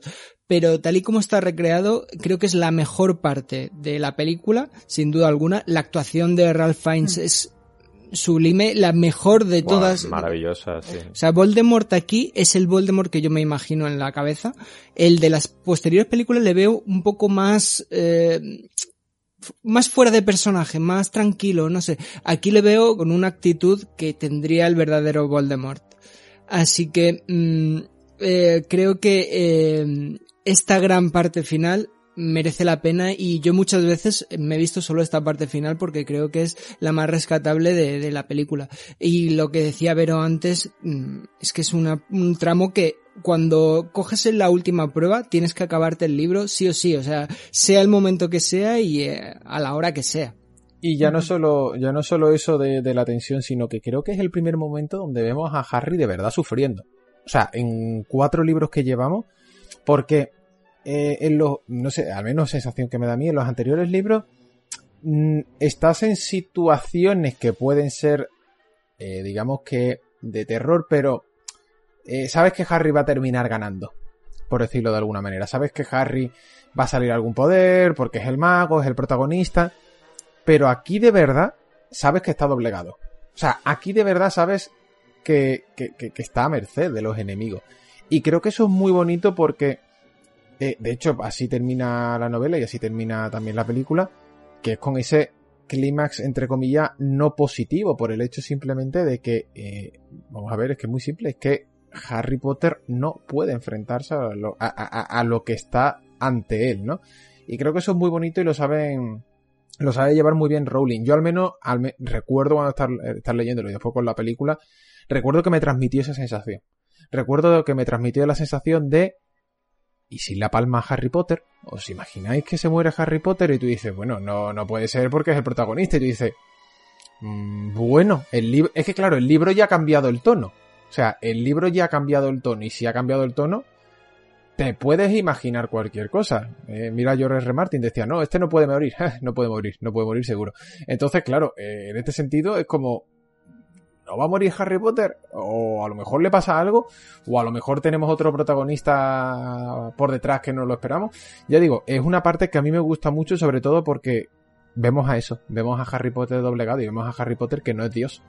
Tengo una pequeña curiosidad sobre el libro que quería mencionar y es que en las primeras ediciones del libro si alguno la tenéis, pues eso, de primerísima edición, se podía leer que de la varita de Voldemort salía primero el espectro de James y luego el de Lily, en lugar de como pasa realmente. Oh. Porque Rowling dijo... en la traducción o en la, o en la original? En la original y en la traducción, en las dos porque eh, mm, JK tuvo que aclararlo en su web, ¿no? Porque luego lo corrigieron en posteriores ediciones, pero hay mucha gente que, que lo tiene así. Que bueno, que, que no dormían mucho por aquella época, que trabajaron bajo mucha presión para editar el libro rápido, que ella en el manuscrito lo tenía bien, pero que su editor norteamericano, en el que ella confiaba muchísimo, porque siempre le había dado muchas puntualizaciones en detalles eh, muy específicos, le había dicho, no, pero esto sería mejor al revés, y ella dijo, ah, sí, sí, y lo cambió, sin pensar y sin mirar, o sea, también un poco esculpándose, eh, yo no lo habría hecho así, escribir una aclaración en mi web para echarle la culpa a otra persona, pero bueno, ella es ella y ya está. Y entonces, eh, efectivamente, en algunos, es una chorrada, ¿no? Pero en algunos libros primero sale el espectro de James y luego el de Lily. Pues lo miraré porque yo creo que tengo una primera, ¿no? De, la traducción de Salamandra, a ver si en la traducción lo mantuvieron así. Pues eh, después del cementerio, ¿no? El momento totalmente climático de, de, la película, volvemos a Hogwarts y aquí ya donde se descubre todo el pastel, ¿no? Donde eh, Moody, entre comillas, se vuelve un poco loco coge a Harry, se lo lleva a su oficina y esto será el punto en el que Dumbledore pues descubre un poco la verdad porque dice que Moody no se lo hubiera llevado de su lado y mucho menos en una situación como esa, ¿no? Con el cadáver todavía caliente de, de Cedric delante. Aquí ya se nos descubre, como digo, todo el pastel, eh, cosa que la película es como muy rápido, además muy inconexo porque nos faltan esos elementos que tenemos en la película, por ejemplo, de, de, de, de Berta Jenkins, ¿no? Que es la que en realidad eh, estaba de viaje y la encontraron, les sacaron la información, luego la, la mataron de hecho, ¿no? Si no recuerdo mal para eh, sacar la información del torneo de los tres magos y eh, obviamente eh, Winky, ¿no? Que es la que eh, metía un poco de presión a Barty Crouch Senior para que dejara al hijo, eh, pues bueno, toda la subtrama que tenemos de la mujer de Barty Crouch, que es la que lo sustituyen a Azkaban para que su hijo salga porque ella estaba a punto de morir. Eh, eh, Barty Crouch que descubre toda la verdad, busca a su amo para infiltrarse en Hogwarts. De verdad, eh, si solo habéis visto la película, toda esta trama va a parecer eh, fantasía, pero en el libro, mmm, de verdad, con todos estos elementos que en la película se nos pierden, eh, está bastante bien hilado. Que una mujer secuestrada le diga a Voldemort que va a, a ocurrir, ¿no? Que va a darse el torneo de los tres magos en Hogwarts, que Barty Crouch Jr. ha salido de Azkaban cosa que en la película pues es porque lo hizo un mago aunque en el libro también lo hizo un mago, pero en la película peor, eh, sustituye a la madre que está moribunda, es decir, eh, me parece una trama súper interesante que en, que la película pues se pierde, ¿no? Sobre todo con todo el tema de Winky, que es la culpable, ¿no? De, de la fuga de, de Barty Crouch, hijo, que estaba sometido por un imperio de su padre, de verdad. Me parece muy oscuro toda esta parte del libro que se pierde en la película.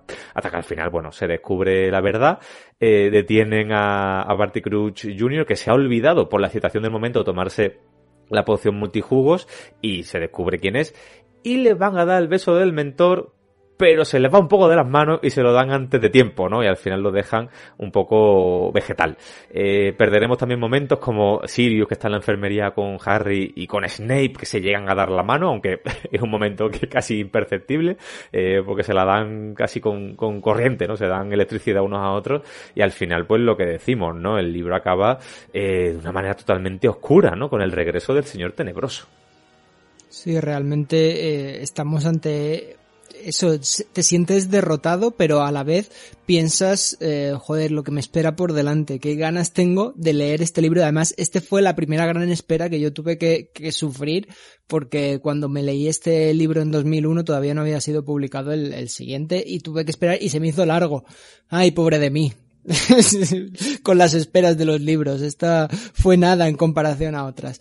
Pero bueno, eh, si, antes teníamos la parte del cementerio que era la mejor adaptada, pues mm, lo de Barty Crouch, si solo has visto la película, sinceramente no sabes de qué va. Sabes que es un señor que está ahí ayudando a Voldemort y ya está.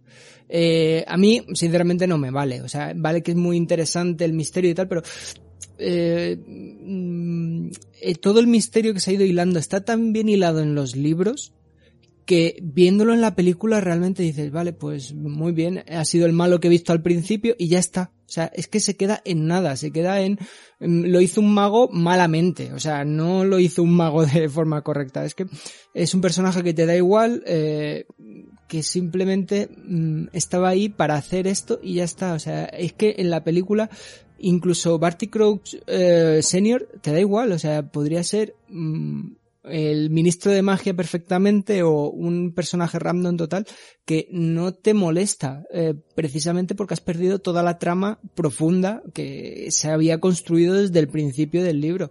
Eh, por lo tanto, pierde toda la fuerza que tendría que tener esta revelación final que te deja con el culo torcido en la en los libros y aquí dices, pues bueno, pues me imaginaba que iba a ser el malo que ha visto Harry antes. Claro, es eso, como no lo tienes en los libros, no ha aparecido el personaje de Barty Crouch Jr. en la casa, en los sueños de Harry ni nada.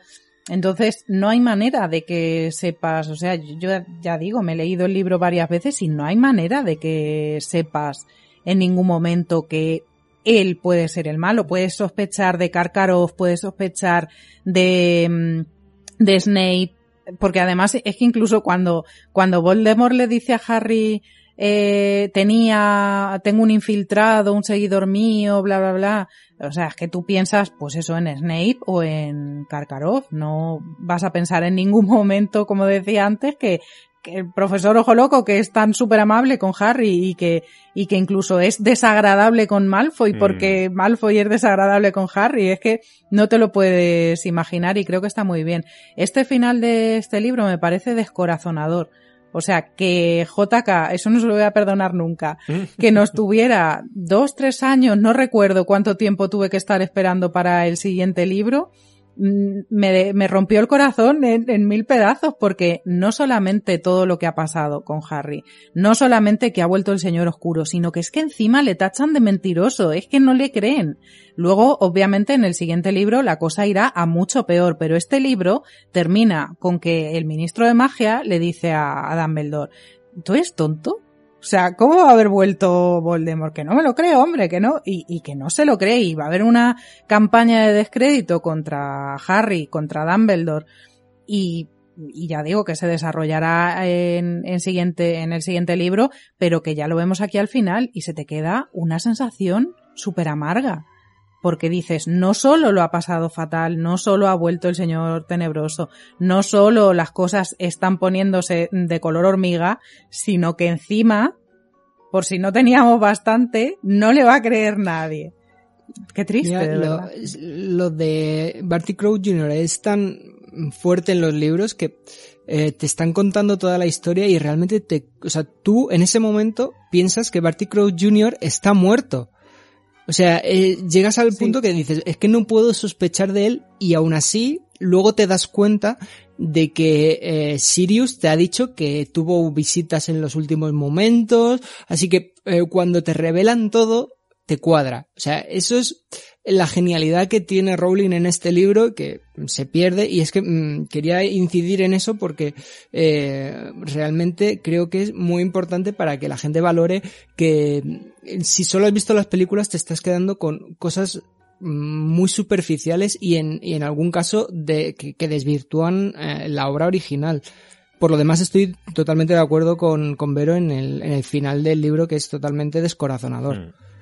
Bueno, descorazonador y con un halo de esperanza porque Harry, ganador del torneo de los tres magos, otro título más a su colección. eh, bueno, ganador porque el otro muere, básicamente. Eh, le Pero entrega... Carlos, eso es como, eso es como cuando a Ash le dan las medallas como por lástima. Sí, o sí, sea. sí, sí. Es por eh, premio de consolación casi, ¿no?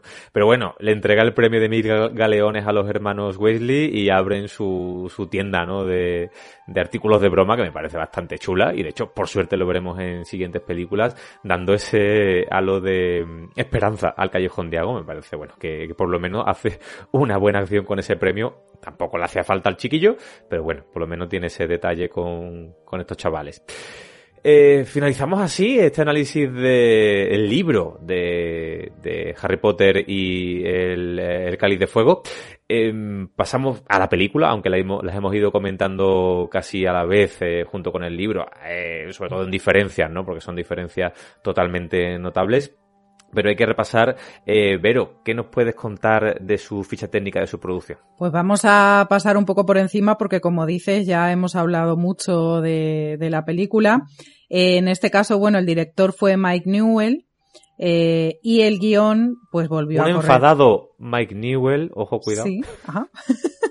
Está enfadado con todo el mundo. Ojo, primer director británico de, de la saga. Sí, verdad, verdad.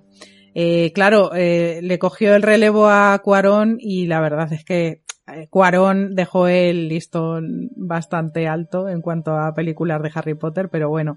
Y como tú dices, pues que tiene un sentido del humor quizá un poco extraño para, para esta saga.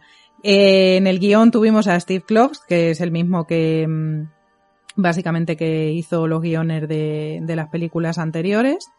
Eh, ah, bueno, la película mm, salió en 2005, unos cinco años después de, después de que saliera el libro, y fue la primera en recibir la clasificación para mayores de 13 años, como comentábamos al principio, por contener escenas de violencia y terror.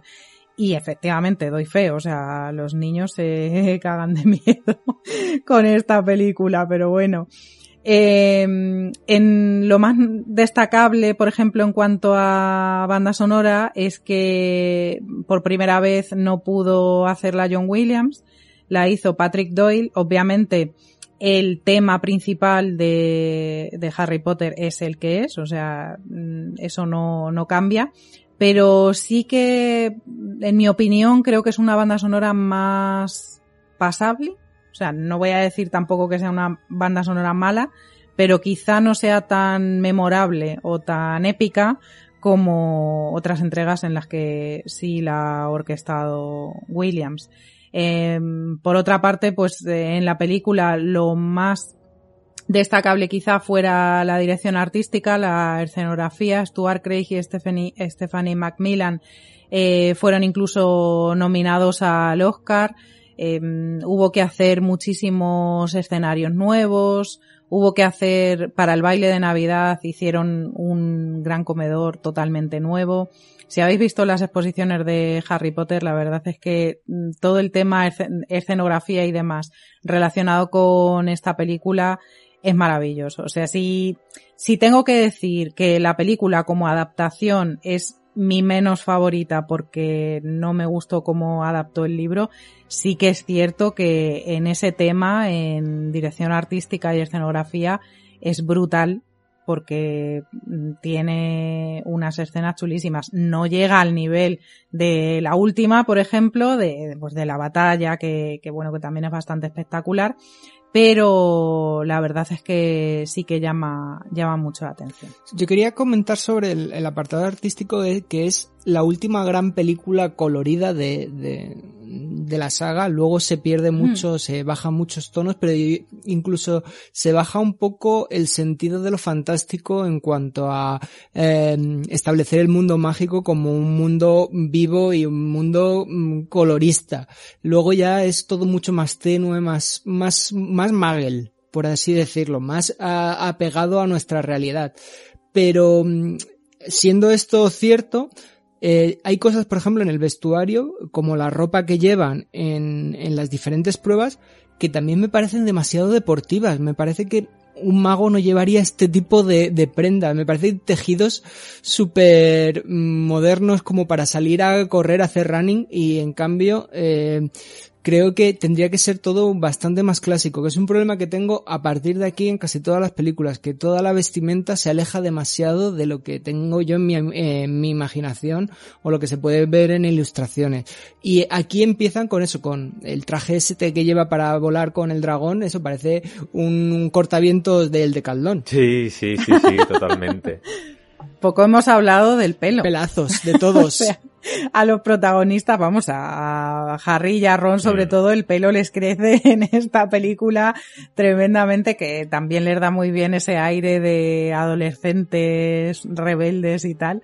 Pero sí que es verdad lo que comenta Paco y es que si te has leído el libro antes de, de ver la película, cambia mucho el tema vestuario, sí. Lo primero es que los chicos mm, casi siempre están vestidos con el uniforme del colegio, no como aquí que parece que van más de diario que que realmente vestidos así y luego que en el torneo de los tres magos todos llevan túnicas negras, cada uno por supuesto lleva el escudo de su escuela o de su casa, pero mm, a ver, es como un toque de modernidad. Eso es lo que probablemente lo que menos me disgusta, lo que menos me molesta o lo que menos eh, creo que, puede llegar a molestar. De hecho, es algo que se perderá ya completamente conforme avanza la, la saga cinematográfica. En la última película no lleva túnica, mm, bueno, eh, Dumbledore y los profesores son los únicos que mantienen su estética principal, pero los alumnos en la batalla de Hogwarts están todos de calle.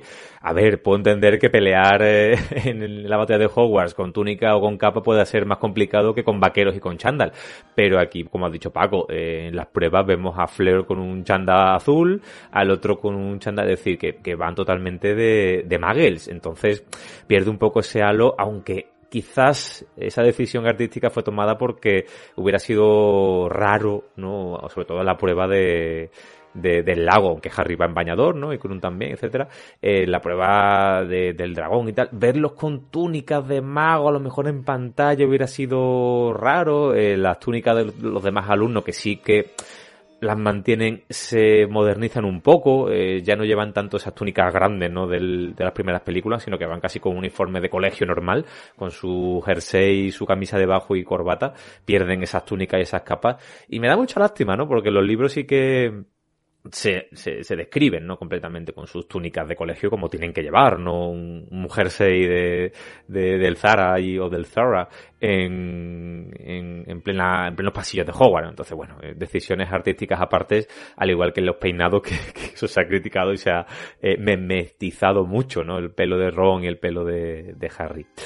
Eh, tengo que decirte ver un apunte. En lo que estabas hablando he buscado la edición de Salamandra que tengo y sí que se corrigió en, en la traducción el tema de Lily de James, ah. de los espectros. Entonces seguramente en las ediciones españolas no, no veremos ese fallo.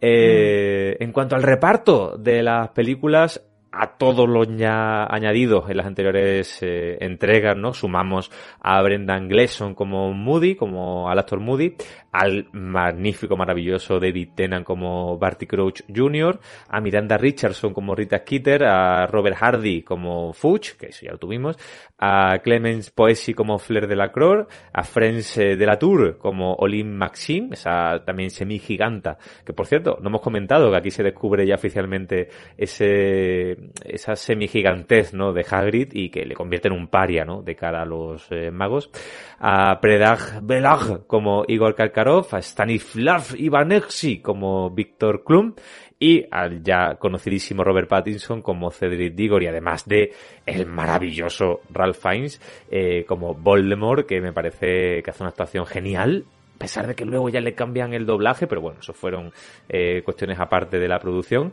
Y la verdad es que me parece un Voldemort eh, curiosamente, maravilloso, ¿no? Como lo representa y la teatralidad que le aporta, ¿no? Ese personaje que se ha ido mm. convirtiendo, que ha ido mutando más bien a lo largo del, de sus años al final es todo teatral, todo movimientos, todo eh, hiper exagerado y me parece que Ralph Fiennes hace un, un trabajo genial como Voldemort.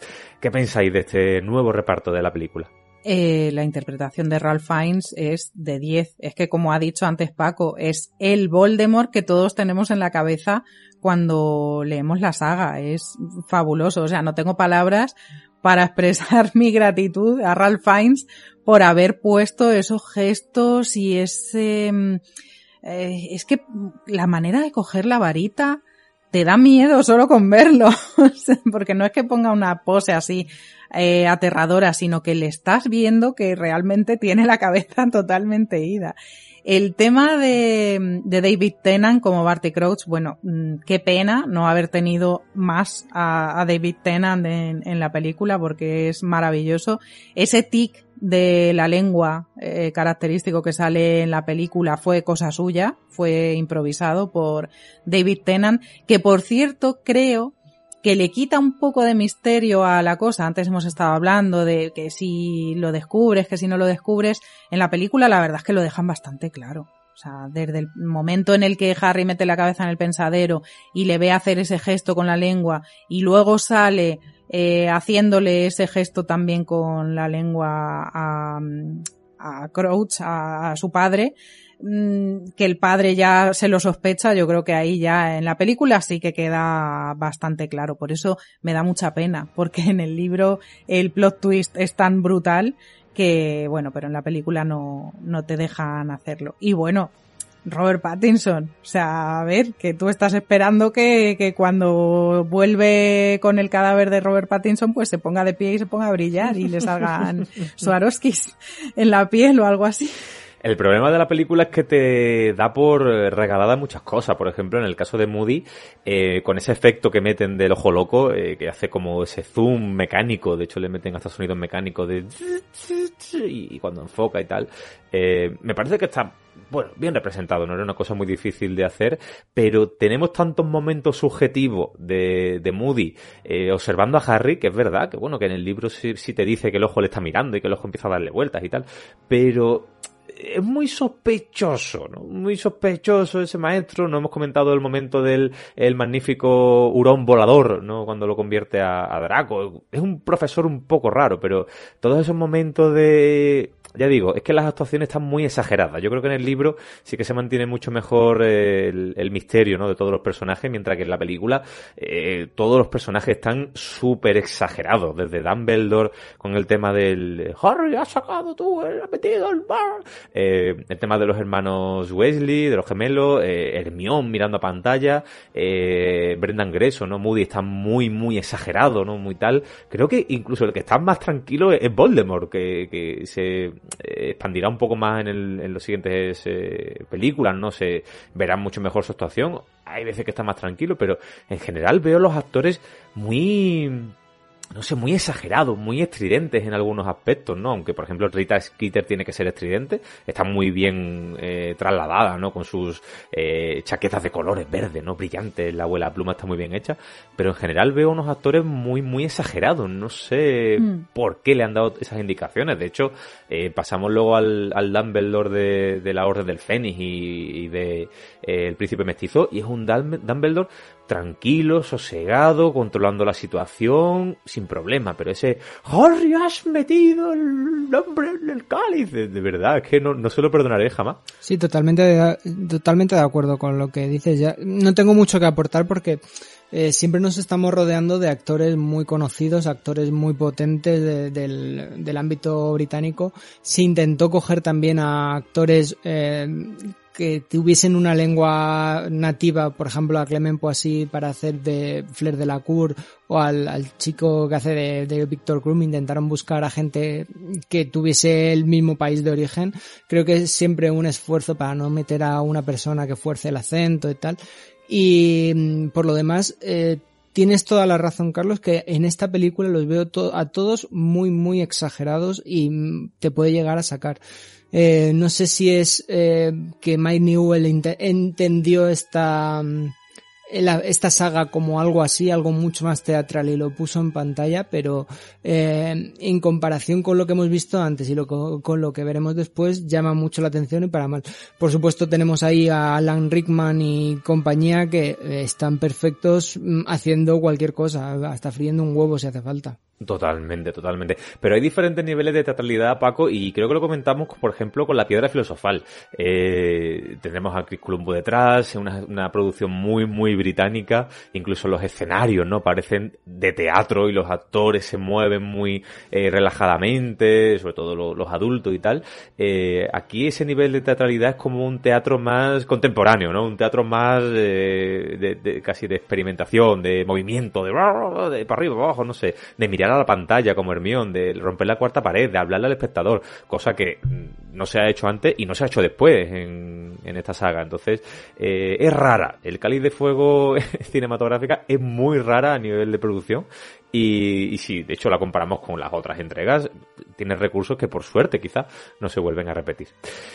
Hemos comentado mucho, obviamente, las diferencias entre libro y película conforme analizábamos la trama de, del libro, ¿no? Del Cáliz de Fuego, pero Vero, pero Vero, pero Vero, eh, ¿se nos ha quedado algo pendiente en cuanto a diferencias? Porque hemos comentado ya muchas. Pues la verdad es que hemos comentado casi todas. Mm, me falta sobre todo comentar un pequeño error que hay, mm, a ver, que otra vez, de nuevo, JK mmm, lo ha justificado, pero a mí me parece personalmente un error. Y es que al final del libro, eh, y en la película obviamente tampoco porque no aparece, Harry sigue sin ver a los Cestrals. Y en el primer, en la primera parte del siguiente libro nos dirán que Harry ya puede ver a los Cestrals porque ha vivido un momento traumático, ha presenciado la muerte de Cedric. Aquí ya había presenciado la muerte de Cedric y no ve a los Cestrals. De hecho, se menciona los carruajes que vienen sin nada, bla, bla, bla. Entonces, mmm, bueno, según JK, esto porque es porque tenía que comprender la muerte y aceptarla, porque en el momento en el que mmm, acaba de pasar, no había aceptado la muerte. Y luego, pues bueno, por diferencias como que, como que no aparece. Eh, sí, efectivamente como que no aparece Berta Jonkins, que en el libro pues eh, el Mundial de Quidditch ocupa mucho más, que no aparece Ludo Bachman, que ya prácticamente todas las diferencias que tenía anotadas eh, hemos hecho referencia a ellas porque hemos ido comentando. Por cierto, Ludo Bachman, pedazo de nombre, le colocó JK a un ludópata. Sí, sí, sí. de repente dice, ¿Cómo voy a llamar a este ludópata? Ludo. Mm. ¿Por qué no lo voy a llamar Sutil no fue. No, no, sí, no, no, no, la verdad es que no. No, pero juega muy bien con ese personaje, ¿eh? Porque que los gemelos le estén persiguiendo toda la toda la novela y que el tío los esquive y que tenga así una, la, un halo mm. jovial pero a la vez misterioso, eh, mete personaje para distraerte, ¿no? del truco final, sí. Sí, no, pero está muy bien porque además todo el tema que también se nos obvia en la película del oro leprecaun y todo esto mm. que me parece súper... a ver, me parece divertido. sí. Es algo divertido que, que, bueno, la verdad es que, de verdad, si no habéis leído el libro, por favor, leerlo porque os estáis perdiendo muchísimas, muchísimas cosas. Eh, bueno, y Winky, ¿no? Qué importante sería Winky para, para bueno, para, porque hace que escape, el, claro, el propio villano, bueno, el villano, el secuaz del villano de, esta novela. Me parece súper importante que, hayan simplificado tanto la trama de, de Barty Crouch hijo y del por qué está en Hogwarts y, cómo consigue, ¿no? Que su amo vuelva a renacer. Eh, para finalizar, Nacho, ¿cómo fue el estreno de esta película? Pues fue bastante bien, fue bastante bien. Y cuando digo que fue bastante bien es que prácticamente consiguió lo que fue el récord de, recaudación del año 2005. Así de claro. O sea, a ver, es verdad que Harry Potter cada vez que se ha ido estrenando, malos números no ha hecho. Vamos a ser sinceros. O sea, malos números no ha hecho. No es una película que tú digas, bueno, se ha estrenado y ha ido mal. No, no. Pero es que en este caso, Harry Potter y el Cáliz del Fuego se llevó casi 900 millones de dólares a nivel mundial, concretamente 897. La convirtió obviamente en el estreno internacional y mundial de recaudación más alto de 2005. Esto fue una tónica bastante común con, con Harry Potter, ¿no? Porque todas las películas han funcionado muy bien. Porque claro, además aquí ocurría una cosa.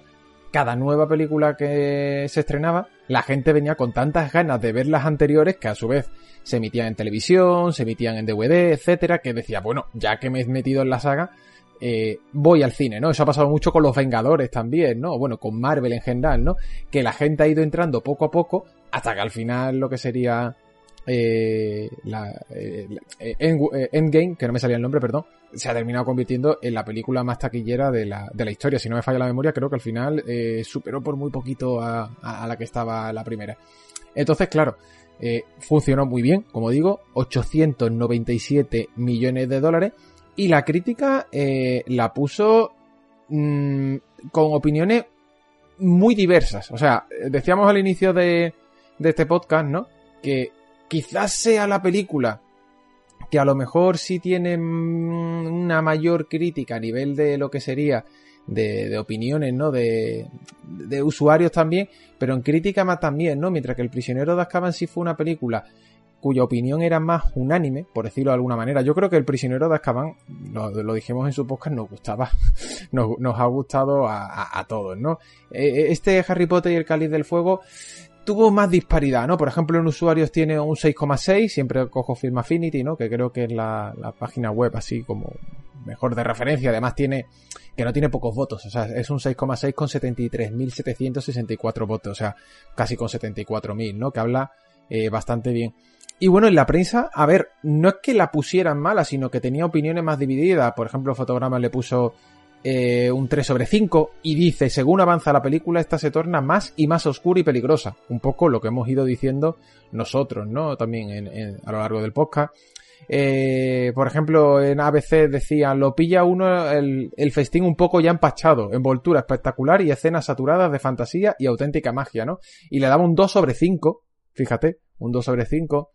Y bueno, en general, eh, un poco de todo, ¿no? Eh, de hecho, New York Times me gusta esto mucho y por eso lo tengo apuntado. Dice, el joven mago deja a un lado los juegos de niños eh, para adentrarse en algo más adulto. Adaptación felizmente satisfactoria, la maldición puede que sea menos poética, pero la combinación de centricidad británica y fatalismo permanece irresistiblemente intacta.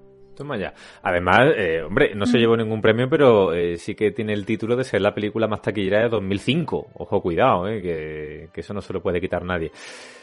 Bueno, niños, eh, yo creo que podemos dejar aquí este análisis de Harry Potter y el Cáliz de Fuego, eh, la película más corta y el libro, pues no menos, eh, no más largo, eh, pero bueno, yo creo que a lo mejor la, la peor adaptada, ¿no? En cuanto a tono sobre todo, y que nos deja ya de cara a ese carril, ¿no? Que va a ser el Harry Potter más oscuro, el Harry Potter de la Orden del Fénix, eh, con personajones, ¿no? Que, que nos tendremos en la siguiente novela.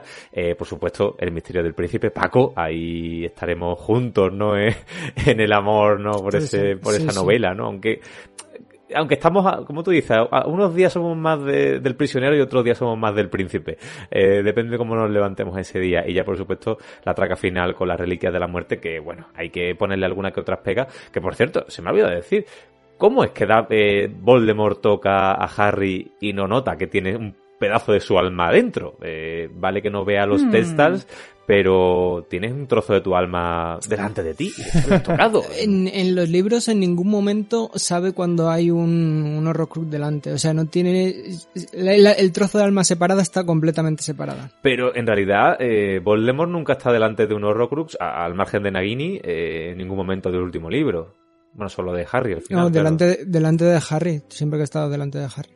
Pero se- está claro, Claro, en, claro, la de Harry y de, y de en la película la cosa es que sí que parece que siente cuando mueren o cuando les pasa algo. En los libros está claro que no, no siente nada. Bueno, niños, podemos empezar a despedir este podcast sobre Harry Potter y el Cáliz de Fuego por Vero, la maga de Slytherin. Bueno, chicos, espero que os haya gustado este repaso, sobre todo por el libro, que si no lo habéis leído, animaos de verdad porque es maravilloso. Si ya lo habéis leído, pues leerlo otra vez porque nunca está de más.